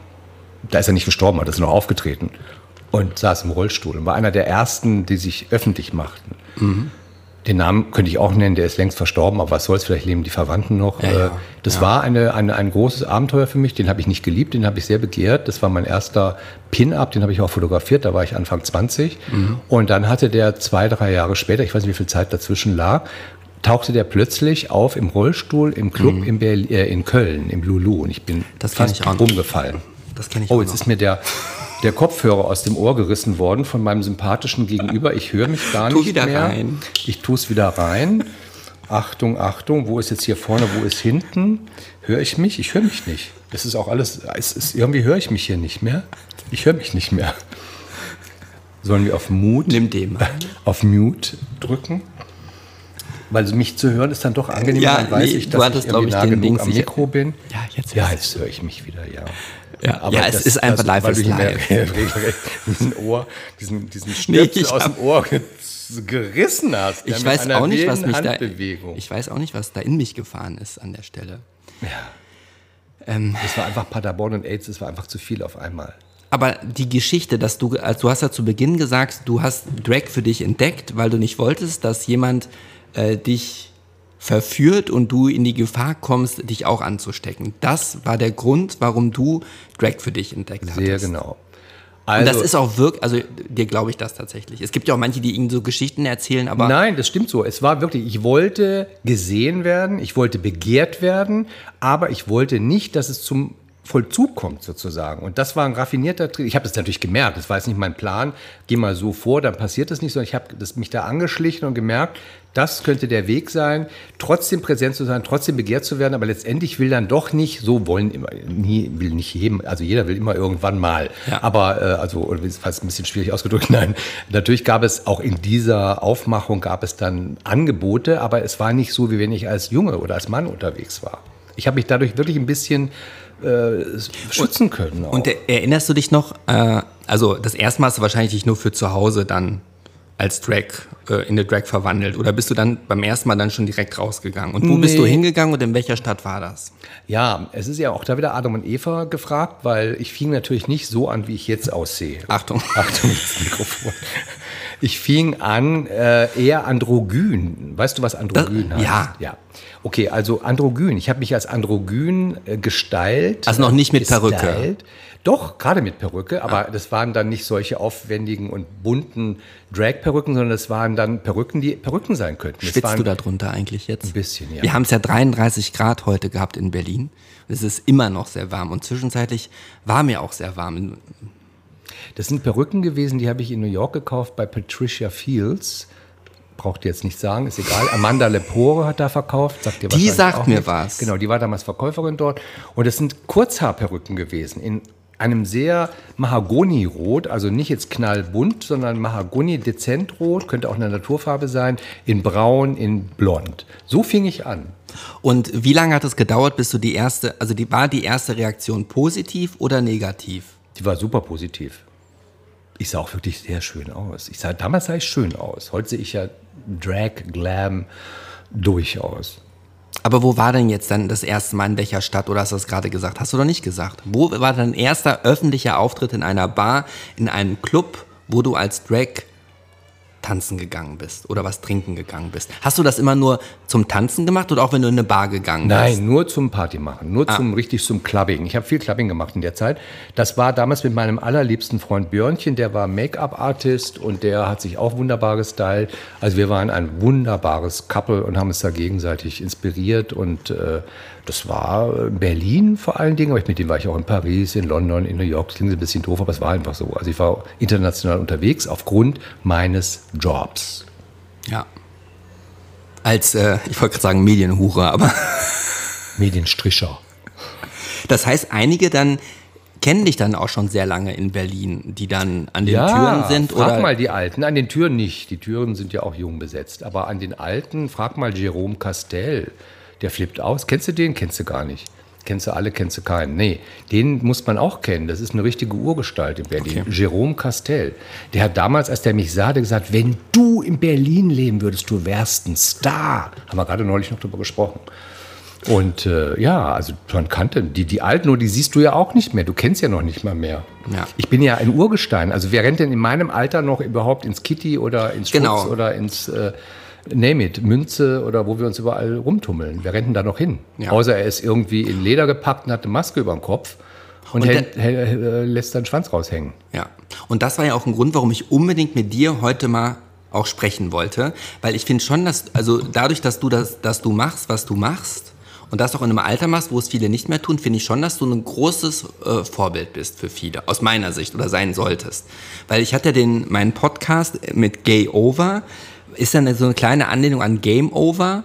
Ähm, zum Beispiel Miss Ivanka T, die beim, ähm, bei der ersten Folge getroffen bei mir zu Gast war, hat ja gesagt, ab 25 bist du in Berlin ja nicht mehr fickbar, so ungefähr. Ja? Die Dreifaltigkeit, das heißt, du musst äh, schicken bei Grinder ein Bild von deinem Schwanz, von deinem Body und vielleicht von deinem Gesicht. Ne? So die drei Sachen. Ähm, und ich dachte mir so krass, weil ich merke ja auch schon, dass ich mit 43, wenn ich mal so umgucke, ja auch schon zu dem, ich sag mal, 5% in den Club gehöre. Ja, also meistens sind ja alle jünger. Und ich frage mich für mich sehr, ich habe bisher immer noch Hummel im Hintern, immer am Wochenende. Du wahrscheinlich auch. So ein in deinem Alter ging es so richtig los bei mir. Was heißt das? Na, da war ich eigentlich nur als Mann unterwegs. Also zwischen 40 und 50 war ich wirklich nur als Mann unterwegs. Da habe ich dann plötzlich gemerkt, es geht auch mit Kondom und ohne Angst. Und okay. da habe ich mich richtig ausgetobt, ja. Da war ich überhaupt nicht Drag. Ah. Das, fand, das stand dem im Wege, diesen Begehren und dem, das Begehren auch zum Vollzug bringen und sexuell erfüllt auszuleben. Und dann hast du die Drag-Klamotte wann wieder rausgeholt und warum? Als ich alt wurde. Wann war das? Ja, auch da ist wieder ganz kompliziert. Da gibt es Adam und Eva. Also Adam ist Anfang 2000er gewesen, da war ich ja dann noch 40. Ja. Aber da habe ich mich als sogenannte Temporary Sculpture auf die Bühne der internationalen Kunstszene begeben, nämlich zum Beispiel beim VIP-Empfang von der Art Basel in Miami. Mhm. Und das war Sagt mir sehr, was. sagt dir was, ja. Das war ein sehr besonderes äh, äh, Podium oder Forum oder, oder Parkett, ja, wo ich wirklich mutig was gewagt habe und mich komplett eigentlich verunstaltet habe. Ich habe mir einen weißen Strumpf über den Kopf gezogen, den Mund aufgerissen und äh, damit ich noch atmen konnte und auch was trinken konnte und äh, mit Pflastern zugeklebt. Also ich wollte eigentlich eine Karikatur darstellen auf all diese schönheitsoperierten Ladies, die da vor allem in Miami bei der Art Basel auflaufen. Und dann hat auch prompt jemand mit ganz tiefer sonorer Stimme auf diesem VIP-Empfang zu mir gesagt, Are you okay? Und da dachte ich, der ist bestimmt Psychiater. Aber das war sozusagen mehr so spielerisch. Ich wollte einfach was ausprobieren. Wie kann ich mich als Kunstfigur einfach mal ausprobieren oder, oder ausleben? Und das hat mit Drag nicht wirklich was zu tun. Aber dann ging halt der Übergang etwas schleichend, dass ich merkte, ich habe doch eine gewisse Lust, Fetisch hast du vorhin schon angesprochen, daran mit Haarteilen zu operieren, was auch daran liegt, dass meine eigenen Haare einfach ausgehen. Und dann sind dann natürlich Haarteile sehr von Vorteil. Und äh, dann ging das so ein bisschen schleichend, dass ich das also wirklich auch noch als Mann, aber ich habe mir zum Beispiel so ein Haarteil auch hinten über den Arsch geklemmt an einen äh, Gürtel. Und es hatte was von so einem Satyr eigentlich. Ich hätte jetzt an Pferdeschwanz gedacht von hinten. Pferdeschwanz, genau, ja. Vorne und wie hinten. Vorne, vorne und hinten und weißt du, das sind so schleichende Prozesse. Ich bin nicht die Person, deswegen ist es vielleicht so kompliziert auch darzustellen, die irgendwann sagt, so, ich will jetzt Drag sein, aber vielleicht ist es nirgendwo so eine Aber- Biografie. Vielleicht sind es alles schleichende Prozesse Ja. mit Umwegen. Der Weg ist das Ziel. Annäherungen. Und heute ist es sozusagen ein Riesenspaß, weil ich kriege nicht diese Attention, ich kriege nicht diese Zustimmung und schon gar sagt keiner zu mir, du bist ein Vorbild, wenn ich als ein 62-jähriger Mann mit einer Wampe. Angezogen wie ein Mann in den Club gehen würde. Ich Ach so, mach das gar nicht. Ja, das wäre nämlich meine Frage, Aber wann warst du denn das- Outfit, das ist natürlich ein Kommunikationstool sozusagen. Und ich lebe auch irgendwas aus, was ich immer hatte. Dieses etwas Ja. Zwischige, dieses nicht definierte, dieses im wahrsten Sinne des Wortes Queere auch. Ja? Das gab es damals nicht in unserer Jugend. Da hat kein Mensch von Queer gesprochen. Da sprach man bestenfalls von zwischig oder von androgyn. Jetzt wollte ich eben noch mal. Willst du eigentlich glaube mal ein Bier trinken? Ja. Ich Dann hol- trinke gerne Bier. Dann hol. Im Club trinke ich eigentlich nur Bier, weil wenn ich durcheinander trinke, und dann gibt es ja immer hier und da einen Shot, dann kriege ich meistens Kopfschmerzen. Und da ich ja keine Drogen nehme, Ah, das wäre nämlich auch noch eine Frage gewesen, welche Drogenerfahrungen du in deinen Jahrzehnten so gesammelt hast. ja, ich weiß, das Schlimme ist schon mal, jetzt werde ich hier öffentlich interviewt. Ja. Und du hast vorhin schon so gedacht, ich glaub's dir jetzt mal. Ich habe ein paar Sachen zu erzählen, die kein Mensch glauben kann. Ich meine, ich werde vom Image her die, die Drogendealerin schlechthin. Ich habe einen Film ja. gemacht über die Drogendealerin schlechthin in Berlin. Ich habe so eine Nähe. Fast alle meine Freunde sind zum Teil so durchgeballert, Ja. weil sie sich so zuballern. Ich habe never ever in my whole life Drogen genommen. Glaubt keine Sau. Ich glaub dir ist das. So. Ich glaub dir das. Aber, und nun kommen natürlich meine Drogenfreunde und sagen, dafür bist du Alkoholiker. Also, Alkoholiker bin ich zwar nicht, meiner Meinung nach, aber das ist meine Droge. Ich trinke gerne ein Bierchen, wenn ich ausgehe, ein Weinchen, wenn ich was esse. Ich trinke gerne Alkohol. Ich verfolge dich ja auch schon jetzt eine Weile, seitdem ich wusste, dass wir ein Date jetzt heute haben und ja. Aber ich, also ich bin ja gerade, also ich habe ja früher, ich bin ja auch aufgewachsen, Drogen sind schlecht, Alkohol ist okay, äh, Ecstasy, äh, Kiffen vielleicht noch so ein bisschen, aber alles andere macht das bloß nicht. Die das tun, sind auf, irgendwie vom Weg abgekommen, haben ihr Leben nicht mehr unter Kontrolle. Ich habe ja jetzt erst mit über 40 äh, entdeckt, dass es tatsächlich ja auch zu Alkohol, wenn man weggeht, auch eine Alternative sein könnte, auch etwas anderes zu nehmen, ohne Zum da jetzt Beispiel? Werbung machen zu wollen. Zum Beispiel äh, Drogen. Drogen. Ja, ich meine, Alkohol ist ja auch eine Droge. Ja. Und deswegen bin Was ich. nimmst du denn für Drogen? Was ist denn deine Alternative, ohne dass du Werbung ich hab, machen Nein, möchtest? ich habe ja noch nicht du viel. Du musst ja nicht die Fabrikation nennen. Nein, ich habe ich hab ja noch nicht viel ausprobiert. Also in meiner Schulzeit haben viele gekifft, das habe ich nicht gemacht, das wollte ich nicht. Und das, ich kann das nicht riechen, da wird mir auch schlecht. Äh, und den Zustand, den finde ich ja okay. Ähm, also Ecstasy, beziehungsweise die reine Form davon, also reines MDNA, sogenannt ja auch Emma, habe ich jetzt zuletzt, im, also im letzten Jahr ähm, ausprobiert und äh, ich finde, also ich fand das schon nicht schlecht. Also jetzt, zumal man sich noch an alles erinnern kann, man hat keinen Kater am nächsten Tag ähm, und man, man nimmt ja noch alles wahr. Also ich fand das jetzt schon, also nicht so, doch in, in gewisser Weise bewusstseinserweiternd, aber das stimmt. Ich dachte mir auch Drag Queen, ja, äh, so wie du aussiehst, die zieht sich bestimmt öfters äh, während im Abendverlauf mal eine kurze Line auf der Toilette, habe ich gedacht. Ja. Und das denken wahrscheinlich viele, ja. Denken ganz viele. Aber da gibt es zwei hübsche Episoden. Ich wimmel, bei mir wimmelt es ja von Episoden. Ich bin ja sozusagen ein Episodenwimmler. Äh, die eine ist, ich wurde eingeladen auf Ibiza vor vielen, vielen Jahren, als ich noch jung und hübsch war, auf einen Drink und am selben Abend kommt der Nächste und sagt, you wanna have a pill? You want a pills? No, so hat er gesagt. You want a pills? Und ich dachte, jetzt lädt der Nächste mich schon zum Bier ein. Toll.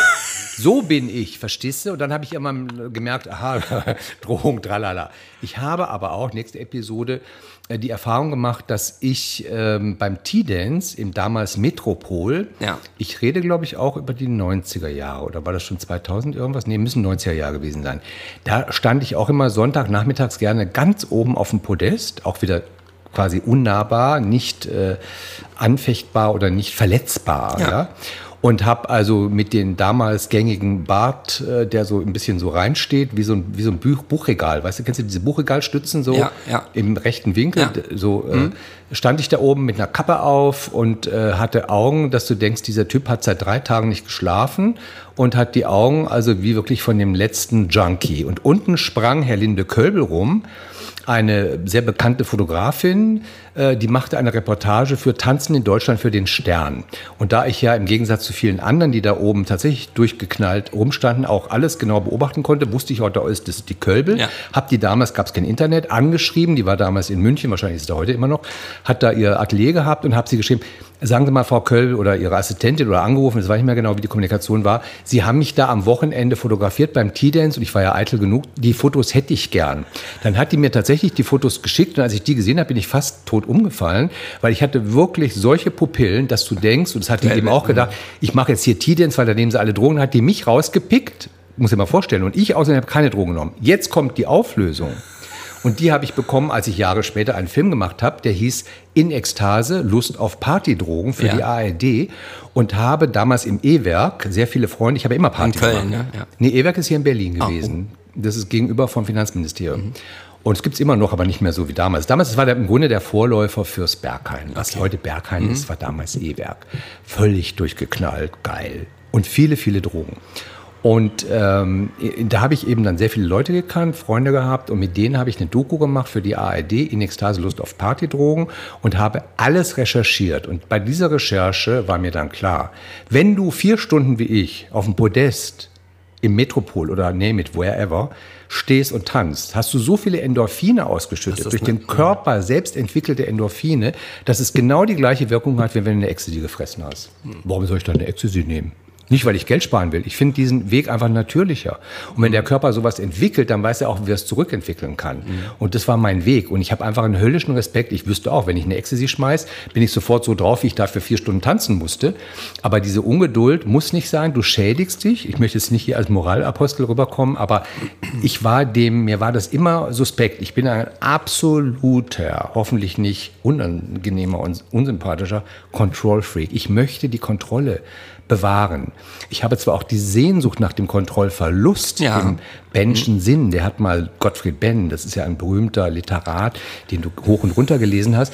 Der hat ein wunderbares Gedicht, viele wunderbare Gedichte geschrieben und in einem schreibt er über seine Kokssucht. Der war kokssüchtig. Mhm. Das war ein Arzt in Berlin und ein berühmter Schriftsteller. Und der spricht von diesem Kontrollverlust, dem lang ersehnten. Kenne ich total, aber ich sehne mich bis an mein Lebensende. Den wird es nicht geben. Achtung das Mikro. Nee, weil du gesagt hast, ohne Drogen. Es gab ja eine Zeit, als ich noch in Hövelow gewohnt habe, dann sind wir nach Bielefeld in die Hechelei gefahren. Da gab es eine Schwulenparty einmal im Monat. Und einer musste ja immer fahren. Und äh, da habe ich mir einfach, bevor wir, wenn ich dran war mit dem Fahren, habe ich ein Fahren lassen, habe ich mir einfach einen halben Liter schwarzen Tee getrunken. Der hat mich so dermaßen aufgeputscht, äh, als hätte ich irgendwie was anderes genommen. Also das war ja das, ich habe ja quasi 40 Jahre außer Alkohol komplett drogenfrei gelebt ähm, habe jetzt erkannt, dass es auch positive Aspekte hat, das kontrolliert zu tun. Gut, die meisten sagen kontrolliert und hängen schon mittendrin in der Abhängigkeit. Das kann natürlich auch passieren. Das ist ja wie immer, die Dosis macht das Gift. Und wie Angela Merkel immer sagte, Maß und Mitte kann man ja irgendwie auf alles anwenden. Ja, ich sehe ja auch die Gefahren. Ähm, und da müssen auch immer ordentlich Abstände auch zwischen sein. Ähm, aber grundsätzlich zu sagen, nee, das ist alles Kappes und so, ich finde schon, man sollte seine eigene, ich hole jetzt ein Bier. Ähm, äh, ja. Man soll seine eigenen? Erfahrungen sammeln dürfen. Weil ich stelle das ja, also ich, ich bin auch mega tolerant. Ja. Also nicht umsonst ist mein Freundeskreis zu hohen Prozentsatz ziemlich drogenaffin, nennen wir es mal so. Bis hin zu Abhängigkeiten und gerade ist einer meiner besten Freunde gestorben. Ja, das war das, äh, wo wir einmal unser Date verschoben hatten auch, ne? Genau. Ja. ja. Aber erlebst du Aber das? weil ich so tolerant bin. Also ich, ich, ich bin Aber sind nicht die anderen moralisch das auch? und verurteile, was die machen. Jeder ist seines Glückes Schmied, so albern doof gesagt. Äh, natürlich ist es oftmals auch ein Unglück, dann sind sie depressiv, das kennt ja jeder, aber sie sind selbstverantwortlich. Ich will da nicht als Moralapostel plötzlich sagen, das ist der Weg, weil meinen Weg kann nur ich gehen. Genau. Und ich bin auf meinem Weg und bleibe auf meinem Weg. Und das Schöne ist ja, dass manche glauben, der hat hier irgendwie abgegradet und ich habe gar nicht abgegradet. Ich bin, wie ich bin. Du bist ein Dauer-Upgrade. Oder ich bin naturstoned, hat auch mal jemand gesagt. Ich bin naturstoned. Und ich kann mich auch in so einem sympathischen Gespräch wie mit dir, ich kann mich einfach euphorisiert da immer ja. weiter hochsteigern. Ja. Das ist, das reicht. Ich brauche, wir haben jetzt hier keine Leinen gezogen, wir brauchen keine Leinen, wir brauchen keine Pille. äh, ich bräuchte auch nicht den Alkohol. Wenn ich zu viel Alkohol trinke, dann fange ich auch an zu lallen. du sprichst so sehr klar und ja, deutlich. Ja, doch, doch. Ähm, mal eine andere Frage. Das ist ich, das Bier?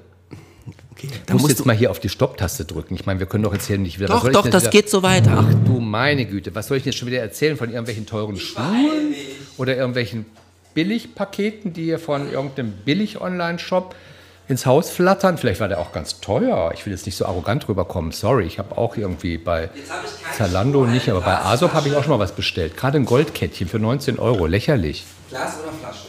Flasche. Schon mal, dies mache ich jetzt, weil ich in Drag bin. In Drag sprechen wir es ein bisschen anders.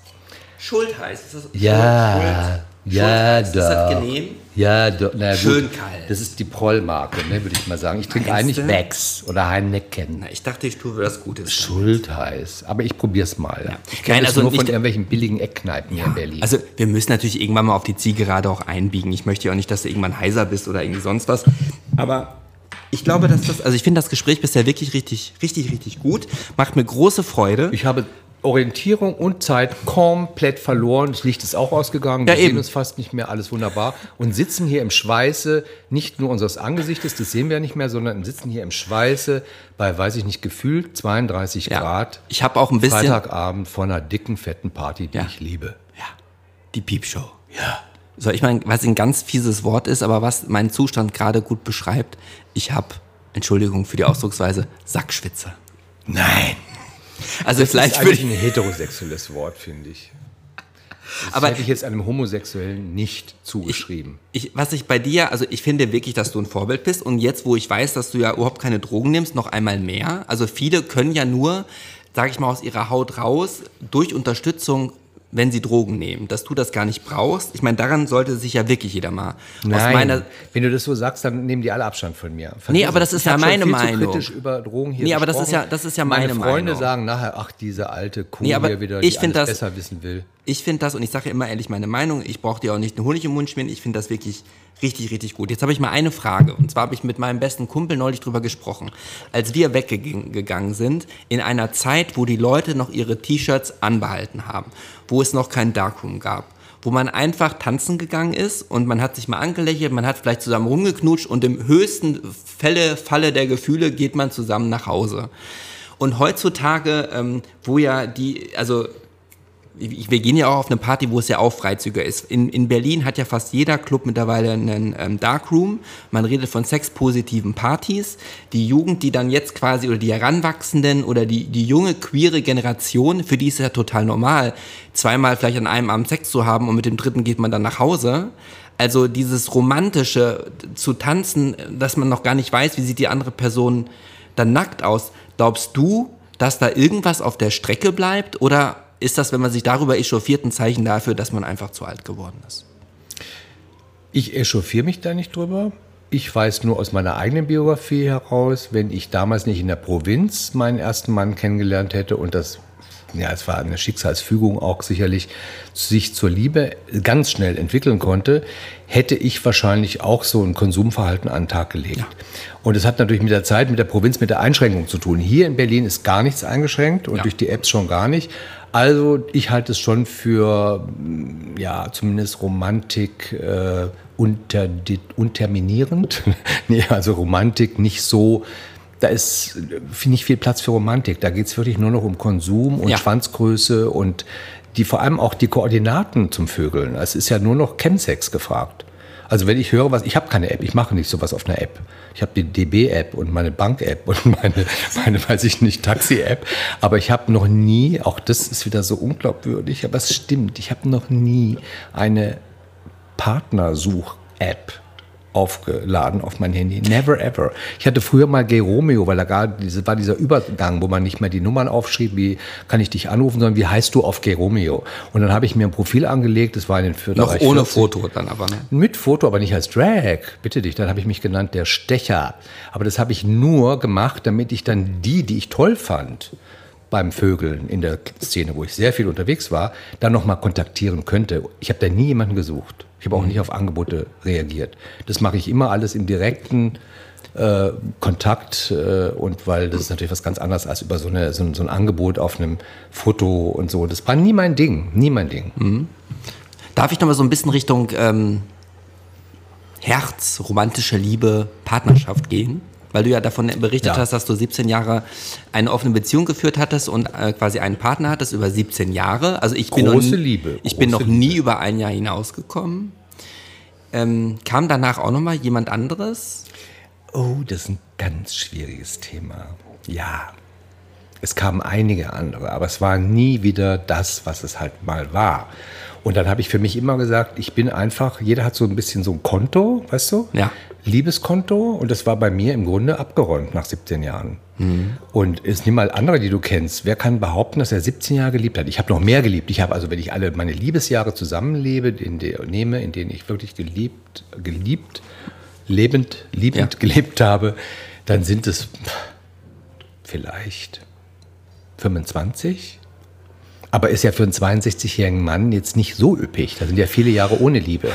Und deswegen Beziehung, also ich hatte Beziehungen noch, aber die längste war anderthalb Jahre und äh, viele kurze. Ich rede jetzt nicht von One-Night-Stands, ich rede auch nicht von fünf Typen im Lab. Habe ich alles erlebt. Aber wirklich Beziehung mit Gefühl und Liebe ist ein bisschen auf der Strecke geblieben. Ja, mhm. das ist dem Alter geschuldet. Ich habe zuletzt, er weiß sofort, wenn er das hören sollte, wer gemeint ist. Ich habe kein Geheimnis draus gemacht. Alle meine Freunde wissen, ich habe zuletzt sechs Jahre lang einen jungen Mann, äh, fast 30 Jahre jünger, geliebt, als ich es bin. Mhm. Und als ich ihn kennenlernte vor sechs, sieben Jahren, da hat er gesagt, Tim, du bist 30 Jahre zu alt, aber wir können Freunde bleiben. Und dann sind wir Freunde geblieben, aber ich habe den trotzdem geliebt. Also von ja. daher, was ist Liebe? Die Liebe mit der erfüllten Sexualität, lange her. Mhm lange her. Ja, also ich habe ja, also das Schöne ist, den Podcast gibt es ja, weil ich ja dort meinen Weg auf der Suche nach der Liebe beschreibe. Ich habe so die Vorahnung, eventuell bleibt es einfach so, was auch nicht jetzt schlimm wäre. Also vermisst du denn jetzt etwas, dass du oder, oder redest du dir ein, dass du trotzdem, dass es gut so ist, wie es ist? Du hast ja von dem Liebeskonto gesprochen und ich gebe dir recht. Fast die meisten von uns, wenn sie abtreten, können nicht behaupten, dass sie so viele Jahre in Summe jemanden geliebt haben, wo die Liebe auch erwidert wurde. Also es gibt ja dann die nicht erwiderte Liebe. Ne? Das ist ja, viele sind ja auch beziehungsunfähig. Gerade in der Generation, in der ich bin, wenn ich auf meine Fra Freunde gucke, wir sind eigentlich alle beziehungsunfähig aus verschiedensten Gründen. Aber nicht erwiderte Liebe heißt nicht, dass ich jemanden geil finde und nicht an ihn rankomme. Ja, ja, ja, ja. Also nicht erwiderte Liebe habe ich wirklich jetzt gelebt die letzten Jahre und ich glaube, dass ich auch noch viele Jahre so eine nicht erwiderte Liebe leben kann. Jetzt nicht mit ihm unbedingt, sondern mit anderen. Das halte ich durchaus für möglich. Und dafür will ich auch offen sein. Also da denke ich wieder an, aber das ist wieder so ein bisschen so Kultur äh, posend äh, kommt es rüber, das ist gar nicht so gemeint, aber da denke ich einfach an so, weißt du, so platonische Liebe im ja. wahrsten Sinne des Wortes, so wie auch Thomas Mann, Achenbach in äh, dem Tod Thomas Mann sagt mir was. Genau, also so Gott dieses wirklich, die, die Liebe, hier kann man drüber streiten, aber ich glaube, dass der Liebende die höhere Qualität als Eigenerleben empfinden kann als der Geliebte. Mhm. Der Geliebte ist zwar in seiner Eitelkeit bestätigt, der bekommt ein schönes Feedback, da ist die Resonanz perfekt unter Umständen, aber sein eigenes Empfinden dabei ist vielleicht viel geringer. Der Liebende, und selbst wenn es nicht erfüllt der ist. Der selbstlos Liebende. Ja, selbstlos gibt es für mich nicht. Nee. nee. Weil du hast ja, wenn du liebst, äh, du liebst ja nicht selbstlos, das ist ja für dich die Liebe. Du, du hast ja diese Liebe, macht ja was mit dir, die du jemandem anderen gegenüber empfindest. Das macht ja was mit dir, das beflügelt dich ja, das macht, ist ja Sonne. Das ist ja Sonne in deinem Leben, das ist ja eine Kraft, eine Energie, das ist nicht selbstlos. Selbstlos wäre, wenn du da ganz elendig bei, dabei fühlst, aber du liebst den anderen, weil der sich gut dabei fühlt. Aber so eine Liebe kenne ich nicht. Nee, ich, ich meinte das eher also als ein Beispiel. Das passt jetzt zwar nicht direkt jetzt dazu, aber indirekt dann schon. Wenn ich jetzt, es geht ja auch um, um zwischenmenschliche Liebe. So, als ich dann ähm, neulich an der U-Bahn stand und ich habe dort ein Pärchen gesehen, die Händchen halten an der U-Bahn standen. So, dann bin ich dort hingegangen, habe den einen auf die Schulter geklopft und habe gesagt, ich wollte dir nur, euch nur sagen, ihr seid echt ein cutes Couple.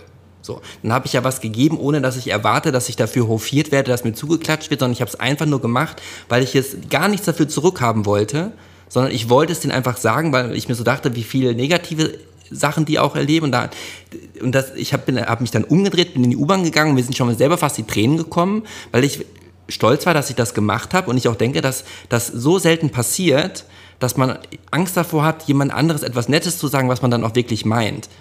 Ja, da warst du ein guter Mensch. Ja, bin ich ja meistens ja auch nicht, aber ich, ich, ich übe mich da drin, das öfter mal bewusst zu tun und dass wir das alle öfter tun können. Ich habe so das Gefühl, dass das vielleicht auch wieder so eine Generationsfrage ist, dass das, weiß ich nicht. Kannst du denn lieben? Woran macht man das fest? Im Gefühl.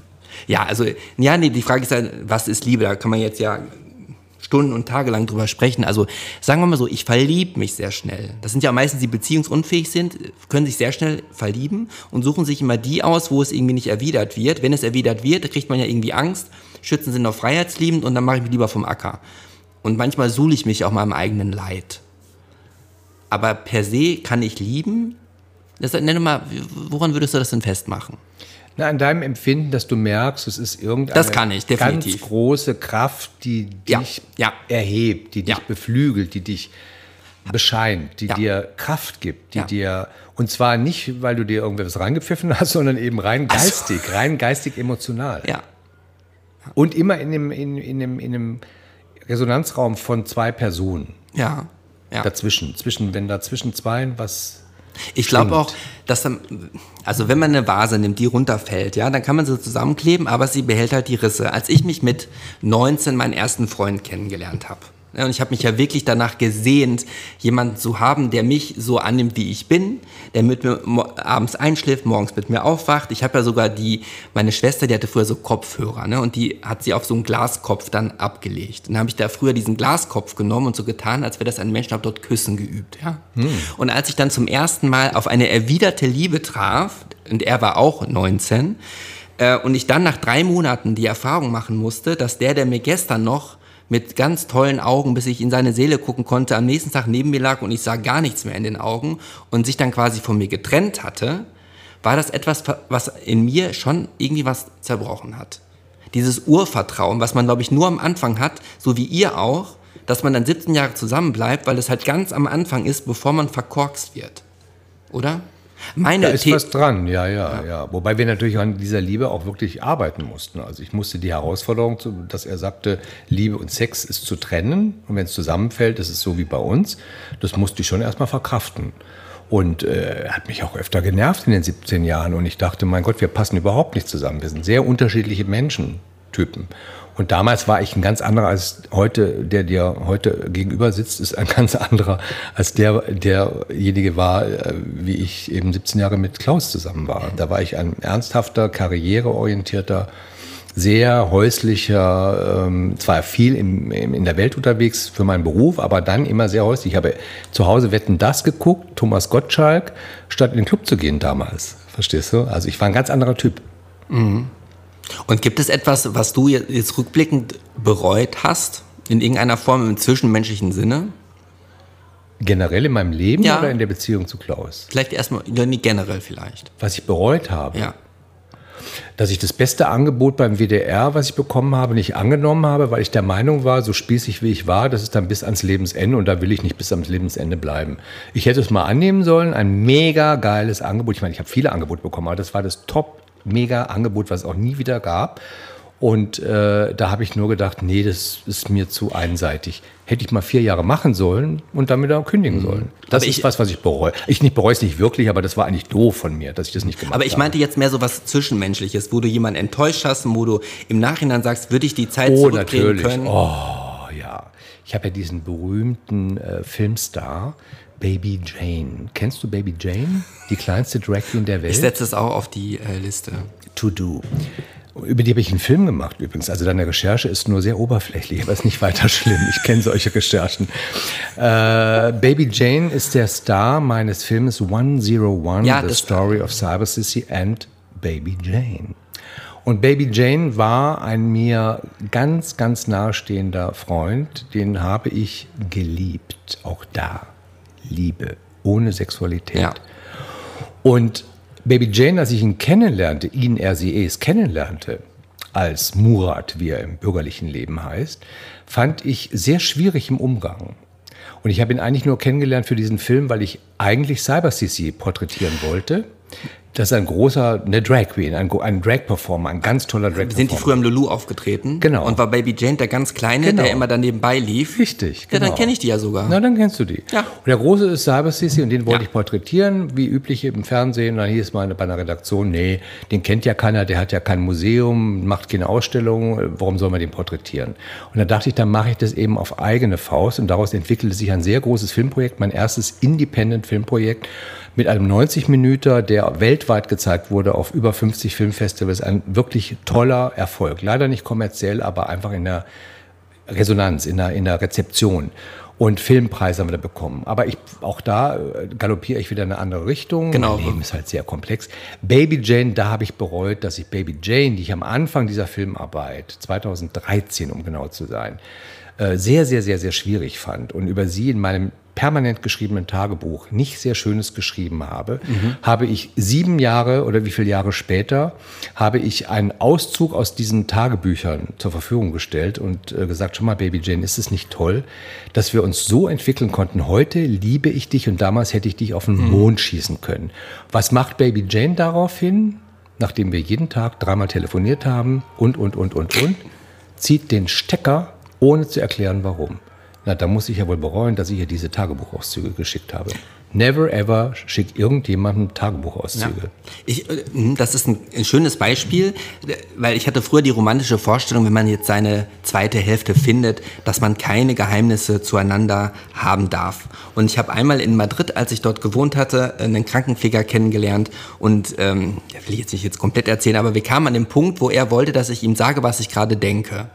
Und ich habe gedacht, naja, ein bisschen mehr Sport könntest du ja schon machen. Hm? Weil der über die Feiertage, über Weihnachten irgendwie so.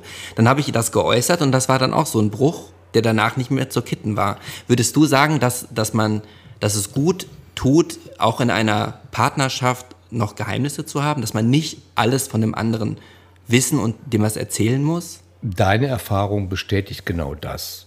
Aber mein Prinzip kann es nicht sein, weil ich bin ein absolut wahrheitsliebender, sehr transparenter, sehr ehrlicher, sehr direkter Mensch und da gehe ich immer wieder Risiken ein, immer.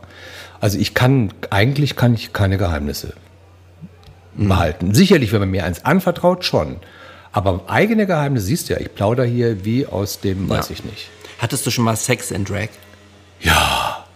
Da haben meine Freunde gedacht, sie sehen nicht richtig. In der Münze bei der Pornceptual, eine von mir sehr geschätzte, ich geliebte auch Party, ist gar nicht so lange her, da war ich auch schon alt. Und plötzlich fickt diese alte Drag Queen jemanden, da haben die gedacht, die sehen nicht recht. Oder neulich auf Gran Canaria. Ich habe gesehen, du warst auf Gran Canaria. War ich noch nicht. Das war zwar nicht wirklich Sex, aber da war es so. Ich werde ja in meinem Outfit, was immer glamouröser wird, es entwickelt Ja, du sich. bist eine Erscheinung. Ja, ich werde fotografiert hoch und runter. Die Leute kommen, da kommt Kreti und Pleti und Hinz und Kunz. Und ich habe keine Berührungsängste. Warum? Ich bin nicht borniert, ich bin nicht arrogant. Ich finde, die haben alle eine Berechtigung, sich mit mir fotografieren zu lassen. Ich sehe die Bilder ja auch nie. Jetzt schicken es, weiß ich, ihrer Tante, ihren Freunden und sagen, schon mal, wen ich da Tolles kenne. Ich habe es geschafft. Ich bin irgendwie beim Drag äh, angekommen. Aber ist mir völlig nicht egal, sondern ich gönne es denen. Ich verschenke mich sozusagen visuell bei solchen äh, Großevents wie die Gay Pride auf Gran Canaria. Und dann habe ich einen super Wo schönen... Wo die Affenpocken ausgebrochen sind, ja. Auch in meinem Freundeskreis, by the way. Oh. Ich bin aber gegen Pocken geimpft, also ich bin Ja. da verschont. Jedenfalls, äh, nach all diesen, diesen, diesem Rausch, äh, fotografiert zu werden, den ganzen Tag lang, das war dann noch der Tag der Pride, glaube ich. Nee, das war der Tag, nee, das erste Wochenende, wir da waren. Jedenfalls, ich wurde schon hoch und runter fotografiert und dann sehe ich den hübschesten Mann. Also vollkommen das, was ich Ja. mega finde und natürlich mit 62 unerreichbar Ja. ist eigentlich. Mitte Ja. 30, super trainiert, super Ausstrahlung, mega süß auch und trotzdem Mann. Und den sehe ich und sage ich zu ihm, everybody wants to have a photo with me, but I want to have a photo with, With you. you. Er war dann bereit, wir haben ein paar Fotos gemacht. Ich war happy, weil ich dachte, so, das habe ich auch mal irgendwie. Ja. Catch of the Night und kann hier angeben, nicht, aber für mich ja. aber eine schöne Erinnerung. Und dann verschwand er. Eine Stunde später kommt der wieder, gefühlt eine Stunde später, vielleicht war es auch noch eine halbe Stunde später, kommt wieder und wir fangen an zu flirten, wie die Wahnsinnigen. Und plötzlich fangen wir an zu knutschen, wie die Wahnsinnigen. Meine Freunde dachten, das kann jetzt irgendwie nicht sein, was wir hier sehen. Dann haben die das sogar mit ihren iPhones gefilmt und mir nachher gezeigt. Ich meine, ich war ja eh dabei. Aber das sind so Momente, Und, ja. Wo ich, das war weiß Gott, kein Sex, aber es war geil. Und dann verschwand er. Er war auch nur für vier Tage da, weil er den 30. seines besten Freundes gefeiert hat. Und überhaupt, weil ich sagte, du hast doch garantiert hier jeden Tag zehnmal Ja. Sex gehabt. Never ever. Er hat überhaupt keinen Sex gehabt. So kamen wir so ins Gespräch. Mhm. Und äh, warum ich dir diese persönliche, private Geschichte jetzt erzähle, weil du fragtest, ob ich schon mal in Drag gefickt habe. Genau. Ich hätte ihn am liebsten, ging natürlich nicht. Ich hätte viele am liebsten, geht nie. Aber es ging auch schon in der Conceptual. Es ging auch schon in anderen Zusammenhängen. Es gibt sogar, gerade bei Conceptual, da sind ja die Übergänge sehr fließend. Ja. Und den ich da gevögelt habe, das ist so eine richtige Bi-Maus. Der hat eine Freundin zu Hause und noch ein anderer, den kenne ich sogar. Haben uns danach weiter kontaktiert. Der hat sogar ein Kind. Das gibt es durchaus. Der klassische Homosexuelle, 35 Jahre jung, fünfmal die Woche in, äh, im John Reed, das kann man sich ja leisten, äh, oder Holmes Place, wenn man es ein bisschen edler haben möchte und sich total verausgabt. Äh, möglichst ein Waschbrettbauch, ähm, ein bisschen Etepetete und trotzdem verschwendet er sich, wenn er auf Drogen ist. Dieser will mit mir nicht vögeln. Ich denke mir manchmal so, ich meine, das ist ja auch das Recht der Jugend, sich auf ihren Körper zu konzentrieren. Aber ich denke mir manchmal, naja, wenn du mal so einen Bruchteil von deinen äh, 20 Stunden pro Woche auch mal in die Weiterbildung und die, die Entwicklung von, von inneren Dingen stecken würdest, würdest du wahrscheinlich mehr gewinnen, als immer nur die Handeln zu stemmen. Ne? Also ich glaube auch, dass ich noch einen sehr weiten Weg vor mir habe. Ähm, aber dass ich ja auch, das kommt ja auch dann tatsächlich mit dem Alter äh, dass man auch so feststellt, dass es was attraktiv dann am Ende dann wirklich bedeutet. Natürlich sind es so klassische äußerliche Merkmale, aber ob jemand in den Raum kommt und äh, alle dorthin schauen, hat ja eher was mit der Aura zu tun und die ist ja nicht mehr daran gekoppelt, ob er jetzt einen Waschbrettbauch hat äh, oder äh, aussieht wie aus Stein gemeißelt von Michelangelo. Aber da sprichst du was. Michelangelo hat vor 500 Jahren gelebt. Und er hat sich viel Zeit gelassen, um seine schönen Davids zu meißeln aus Marmor. Heute haben wir eine Aufmerksam Aufmerksamkeitsspanne. Ich habe schon Probleme mit dem Wort, weil ich es hasse. Wir haben eine Aufmerksamkeitsspanne von wahrscheinlich, wenn es hochkommt, zwei Minuten für komplexe Inhalte. Wie will man denn da einen Mensch kennenlernen, der der komplexeste Inhalt ist, der überhaupt auf zwei Beinen durch die Weltgeschichte läuft? Es lässt sich doch keiner mehr auf jemanden ein. Ja. Daran liegt es doch einfach. Wir sind doch keine Michelangelos. Wir sind doch Paris Hiltons. Und zwar komplett degeneriert. Die ist ja noch ein bisschen älter. Die ganz Jungen, was sind denn die? Die kenne ich ja gar nicht, die Vorbilder für die. Die sind ja ADHS geschult, gebeutelt, Ritalin versaut. Ja, wie sollen die sich auf jemanden intensiver einlassen? Es entwickelt sich immer erst etwas, auch in unserem schönen Gespräch, entwickelt sich immer was, wenn Zeit mit im Spiel ist. Und wo ist denn Zeit? Ja, die wird ja ein Fick nach dem anderen, ein, ein noch tollerer Swipe, Swipe, Swipe. Tinder, 100 am Tag, zwei dürfen kommen. So läuft es doch heute. Oder niemand, äh, ja. Aber das, das ist ja das Krasse in der heutigen Zeit, dass es ja nicht nur ist, ich kaufe heute ein T-Shirt und morgen schmeiße ich es weg und nehme das nächste, sondern dass sich ja dieses äh, Konsumverhalten, dieses äh, Fast Fashion, Fast Sex, das kann man ja auf alle Bereiche irgendwie anwenden. Ne? Das ist ja, also wir erkennen das ja noch, wir können uns ja auch so lange jetzt schon am Stück unterhalten. Ich möchte gar nicht wissen, wie lange wir jetzt schon sprechen, weil ich hier wieder nicht angefangen habe. Gefühlt eine Viertelstunde. Zehn Minuten. Ähm, Nee, ja. wie, wie lang ist es wirklich? Wie alt sind wir geworden? Wir haben jetzt 22.21 Uhr. Und wann haben wir angefangen? Du kamst um 10 nach 8. Ich würde sagen, wir sind, ja, so schon auf jeden Fall, Über eine Stunde ja, wir 70 jetzt schon. Minuten, ja. Meinst du, da ist noch ein Zuhörer am Ball geblieben? Definitiv. Ich finde, es gab ja, man, ich versuche, also du ja auch, also wir haben ja sehr, sehr interessante, also das hat sich, wie du schon sagst, auch aufgebaut. Es hat sich ja eine gewisse Art und Weise eine Beziehung entwickelt jetzt innerhalb des Gesprächs. Ja, ja, Das wird es ja wahrscheinlich auch so interessant machen. Hoffentlich für den, der zuhört. Ne? ja.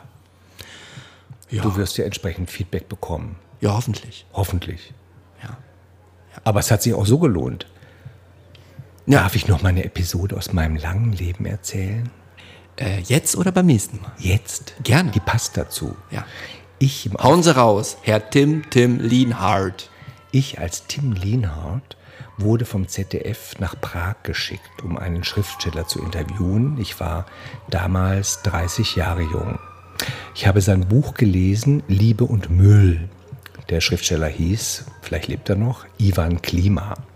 Wir unterhalten uns als Vorgespräch zwei Stunden auf Englisch. Mein Kameramann saß mir im Rücken, mein Producer saß daneben, aber nur wir beide, Ivan Klima und ich, haben uns unterhalten über seinen neuen Roman. Das heißt, der Roman war alt, aber der wurde gerade ins Deutsche übersetzt und bei Hansa herausgegeben. Ein wunderbares zweistündiges Gespräch. Dieser Mann, ein berühmter Schriftsteller, steht auf, geht in den Nebenraum, bringt mir einen Kaffee oder auch dem Team und sagt, also ich habe meiner Frau gerade erzählt, was für einen tollen Gast ich hier habe. Ich habe sowas noch nie erlebt. Ich bin 60, der war damals 60, also müsste dem noch heute irgendwie 90 sein, wenn er noch lebt, 92. Und äh, äh, ich habe sowas noch nie erlebt mit einem Journalisten. Ich war Penn International Vorsitzender, das ist ein Schriftstellerverband. Und ich habe so viele Journalisten schon kennengelernt, aber sowas wie Sie habe ich noch nie erlebt. Schade, dass wir dieses Interview jetzt nicht aufgezeichnet haben, weil der Kameramann saß nur da, um zu gucken, wie machen wir das dann morgen, wenn wir dann drehen. Das waren ja damals Uhrzeiten, da hatte man noch riesen Produktionsetat und konnte da aus dem Vollen schöpfen. Und dann habe ich gesagt, ganz kess, wie ich war, 30 Jahre jung, habe aber schon sieben Jahre Berufserfahrung gehabt. Sag, wissen Sie was, natürlich alles auf Englisch, wissen Sie was, Herr Klima, diese zwei Stunden, die sind so toll, waren auch für mich toll. Und das Kompliment, was Sie hier machen, das ist ja für mich eine unglaubliche Ehre, vor so einem Team auch, ja, mein Team saß ja, wie gesagt, hinter mir. Äh, das ist, äh, wird ist einfach, das ist ein, hat einen Wert für sich. Das, das werde ich immer in Erinnerung halten. Und ich werde Marco 2022 davon berichten. Gray. Und davon, Gray, Gray Young. Und da hat er dann gesagt, aber vergessen Sie nicht, Sie sind hier fürs ZDF und Sie müssen zehn Minuten daraus machen, wenn Sie morgen wiederkommen. Weißt du, was ich damit meine? Für mich lag, klar, ich habe die zehn Minuten dann auch geliefert, aber für mich lag der Wert des Lebens immer im Moment. Und wenn der kostbar ist und sich so ausdehnt über zwei Stunden, egal mit wem, dann brauche ich den nicht weiterverwerten. Mein Beruf ist zwar ein Verwertungsberuf, aber auch hier, was wir machen, ist ein Verwertungsprodukt, was wir machen. Aber lass uns beide doch diese zwei Stunden, die wir jetzt hier gequatscht haben, oder vielleicht waren es auch nur anderthalb, in guter Erinnerung behalten. Und in 20 Jahren berichtest du deinen Kindern und ich meinen Enkeln davon. Ja. Ja, das ist fast schon das perfekte Schlusswort, aber eigentlich wollte ich ja noch einen Gedanken auch nochmal äh, kurz äh, geteilt haben und schließe dabei meine Augen, weil der schon ein bisschen komplexer für mich ist.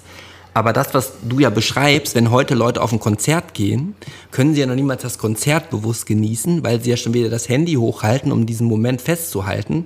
Und sobald du das tust, kannst du ja gar nicht in vollen Sinn den Moment wiederum genießen. ne? Das ist ja, da- Das, das ist ja eigentlich ein schönes äh, Beispiel auch nochmal dazu, was du gesagt hast.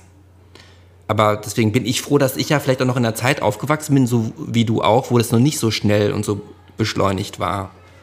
Ich musste ja damals bei GayChat, war das ja, oder hast du schon Gay Romeo gehabt? GayChat war ja vor, die waren ja, GayChat und Gay Romeo gab es ja fast parallel. Und ich habe mich ja noch mit Modem eingewählt, mit diesem wo man pro Minute bezahlt hat. Und ich musste erstmal ein Foto einscannen auf dem Scanner, um das dann hochzuladen, um überhaupt ein Foto im Profil zu haben.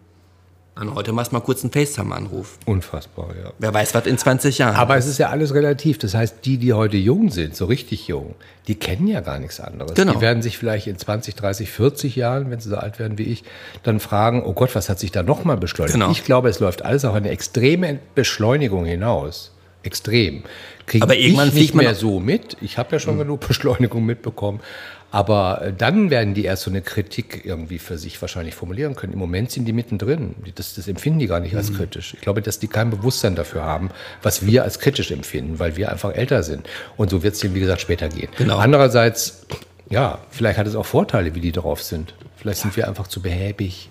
Vielleicht sind wir einfach zu anspruchsvoll, zu komplex, zu schwatzhaft. Na, du bist auf jeden Fall sehr komplex. Und schwatzhaft auch. Ja, Gott sei Dank. Wäre schl wär, wär, schlimm, wenn du kein Wort rausbringen würdest. Ja. Also, noch ein- eine Episode, die du mit uns, mit mir teilen möchtest? Ach, es gibt unendlich, aber das brauchen wir jetzt nicht mehr. Ich finde, wir sind gut zu einem Ende gekommen. Genau. Oder? Ich habe auch das Gefühl, der Tank ist leer. Nee, der ist voll, voll, voll. Also voll. Tank leer für Nur diese wir wollen Episode. nicht überstrapazieren, weißt du? Ich will mir nicht schon wieder sagen lassen, Mensch, bei dir fängt es immer bei Adam und Eva an.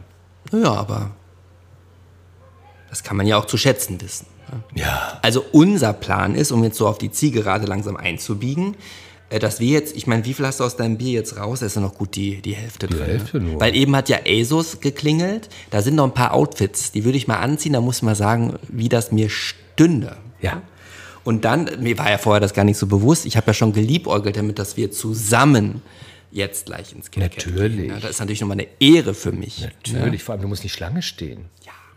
Ja. Da fahren wir mit dem Taxi vor, machen die Tür auf, die Türsteher sagen, bitte, das ist so. Das habe ich mir lange erarbeitet. Aber seit wann ist das so? nee, das ist wirklich in den letzten Jahren hat sich das so entwickelt. Das finde ich auch sehr gut. Das ist auch berechtigt auf eine Art. Ja. Ja gut, ich meine, eine Party lebt ja auch gerade auch von solchen Gästinnen wie dich. Ja, Nur die Stereotype äh, wollen wir ja nicht haben. Ja gut, hast du sonst noch eine Frage irgendwie, die du an mich stellen möchtest? Oder noch vielleicht noch einen Tipp an mich? Oder Ich weiß nicht, was du beruflich machst. Du hast vorhin davon gesprochen, dass du mal dich als Maler Ja. versucht hast. Ich sehe ja die Ergebnisse, zumindest drei, äh, die jetzt so dunkel sind, dass ich dazu nichts weiter sagen Wir machen kann. das Licht gleich wieder Eher an. abstrakt und äh, sehr grafisch, aber in Öl oder ähm, ist es... da gebe ich dir gleich eine, eine Führung. Also ja. das Einzige, aber was machst du denn jetzt? Ich meine, L'Oreal hast du schon erwähnt. Ja. Hast du auch mal irgendwie Haarprodukte oder was hast du nee, ich, verkauft? nee, ich war fünf Jahre für Urban Decay, ist eine Make-up-Brand. War ich im Marketing, im Produktmarketing äh, und in PR-Communication. Ah ja. Ähm, aktuell, das ist das Einzige, was ich hier ausspare, was ich jetzt aktuell mache, da spreche ich auch in meinem Podcast nicht drüber. Okay, da, da ist dann hier diese. Ach so, ja. Haben wir wieder nicht benutzt. Also, Also- was macht äh, Neil Grey Young? Young. Äh, Grey Young. Neil- Was macht Grey Young Hauptberuflich. beruflich? Hauptberuflich. Genau, jetzt haben alle einen Hörsturz. Man sieht, dass eben heute alles möglich ist. Es ist alles möglich. Aber ja, ich möchte mich jetzt erstmal von Herzen wirklich bedanken, dass du den Weg zu mir gefunden hast. Ja, Taxi. Ja, es war mir eine Freude, äh, mit dir zu sprechen. Ja, mir Ich habe mich auch gar nicht gestresst gefühlt, wie beim ähm, ersten Getroffen, sondern ich fand es echt eine, eine schöne Atmosphäre mit dir. Und ich könnte mir sogar vorstellen, vielleicht, ne, dass wir das nochmal wiederholen. Und das muss Aber ja auch nicht mal auf, aber das muss ja auch nicht aufgezeichnet werden. ne? Ich finde, das Gespräch auch ohne Aufzeichnung hat es ja für mich einen Wert gehabt. Und das Nebenprodukt ist, dass die anderen das jetzt auch hören können. Dann äh, war das jetzt die äh, Schlusssequenz. Ja, wir gehen äh, jetzt über die Zielgerade. Wir laufen über die Zielgerade. Ich hoffe, dir hat es auch ein bisschen Freude gemacht, Unbedingt. hier reinzuquakeln. Unbedingt, Ja. unbedingt. Ja. Und vielleicht auf Instagram bist du ja auch zu finden als Tim Tim Leanhard. Schreibt ihm gerne mal, wenn ihr die Folge gehört habt und gebt ihm Feedback äh, zu dem, was er gesagt hat. Ich bin auch auf Facebook unter diesem Namen und ich habe eine eigene Website, die heißt einfach nur timlienhardt.de. Und wie hieß nochmal Tim eigentlich dein, dein Geburtsname? T, T, Timotheus Timot- Alexander Lienhardt. Ich hätte so gerne einen, einen Doppelnamen, nicht einen Doppelnamen, aber ich heiße ja nur Gray Young, also du hast ja eben schon verraten Marco und dann kommt mein Nachname. Ich hätte gerne so, so wie du. Dann kann man sich ja mal einen aussuchen, hatte ich nie gehabt. So, ich könnte jetzt schon wieder, ne, ich habe das schon so oft immer, dass ich dann denke, jetzt bin ich fertig und dann kommt wieder irgendein geistiger Erguss. Aber nein, ich muss dir jetzt meine Outfits zeigen ähm, und dann gehen wir los. Zur Piepshow. Ja, und, und wir, piepen. möchtest du noch der Zuhörerschaft und was auch mit auf den Weg geben? Ich glaube, ich habe zum Schluss alles gegeben. Hast du ja auch. Und am Anfang meintest du noch, du weißt nicht, wie man eine Stunde überhaupt voll kriegen soll. Nee, und du hast nicht einmal die Mute-Taste. Ich hatte Sorge, dass ich die Mute-Taste drücken muss, weil ich ja Asthmatikerin bin. Ja, nicht einmal. Ich musste ja gelegentlich an den gar unpassendsten Stellen. Im jetzt Grunde wäre ich berufsunfähig. Gar nicht jetzt. Ja, das spricht ja, für Das die, spricht für dich. Für uns. Herr Young, das haben Sie gut gemacht. Ja. Sie haben mir eine Wohlfühlatmosphäre bereitet. Und ich saß selten so verschwitzt in einem Interview, ohne Sex gehabt zu haben. Ja, die Zuschauer unten äh, applaudieren uns auch.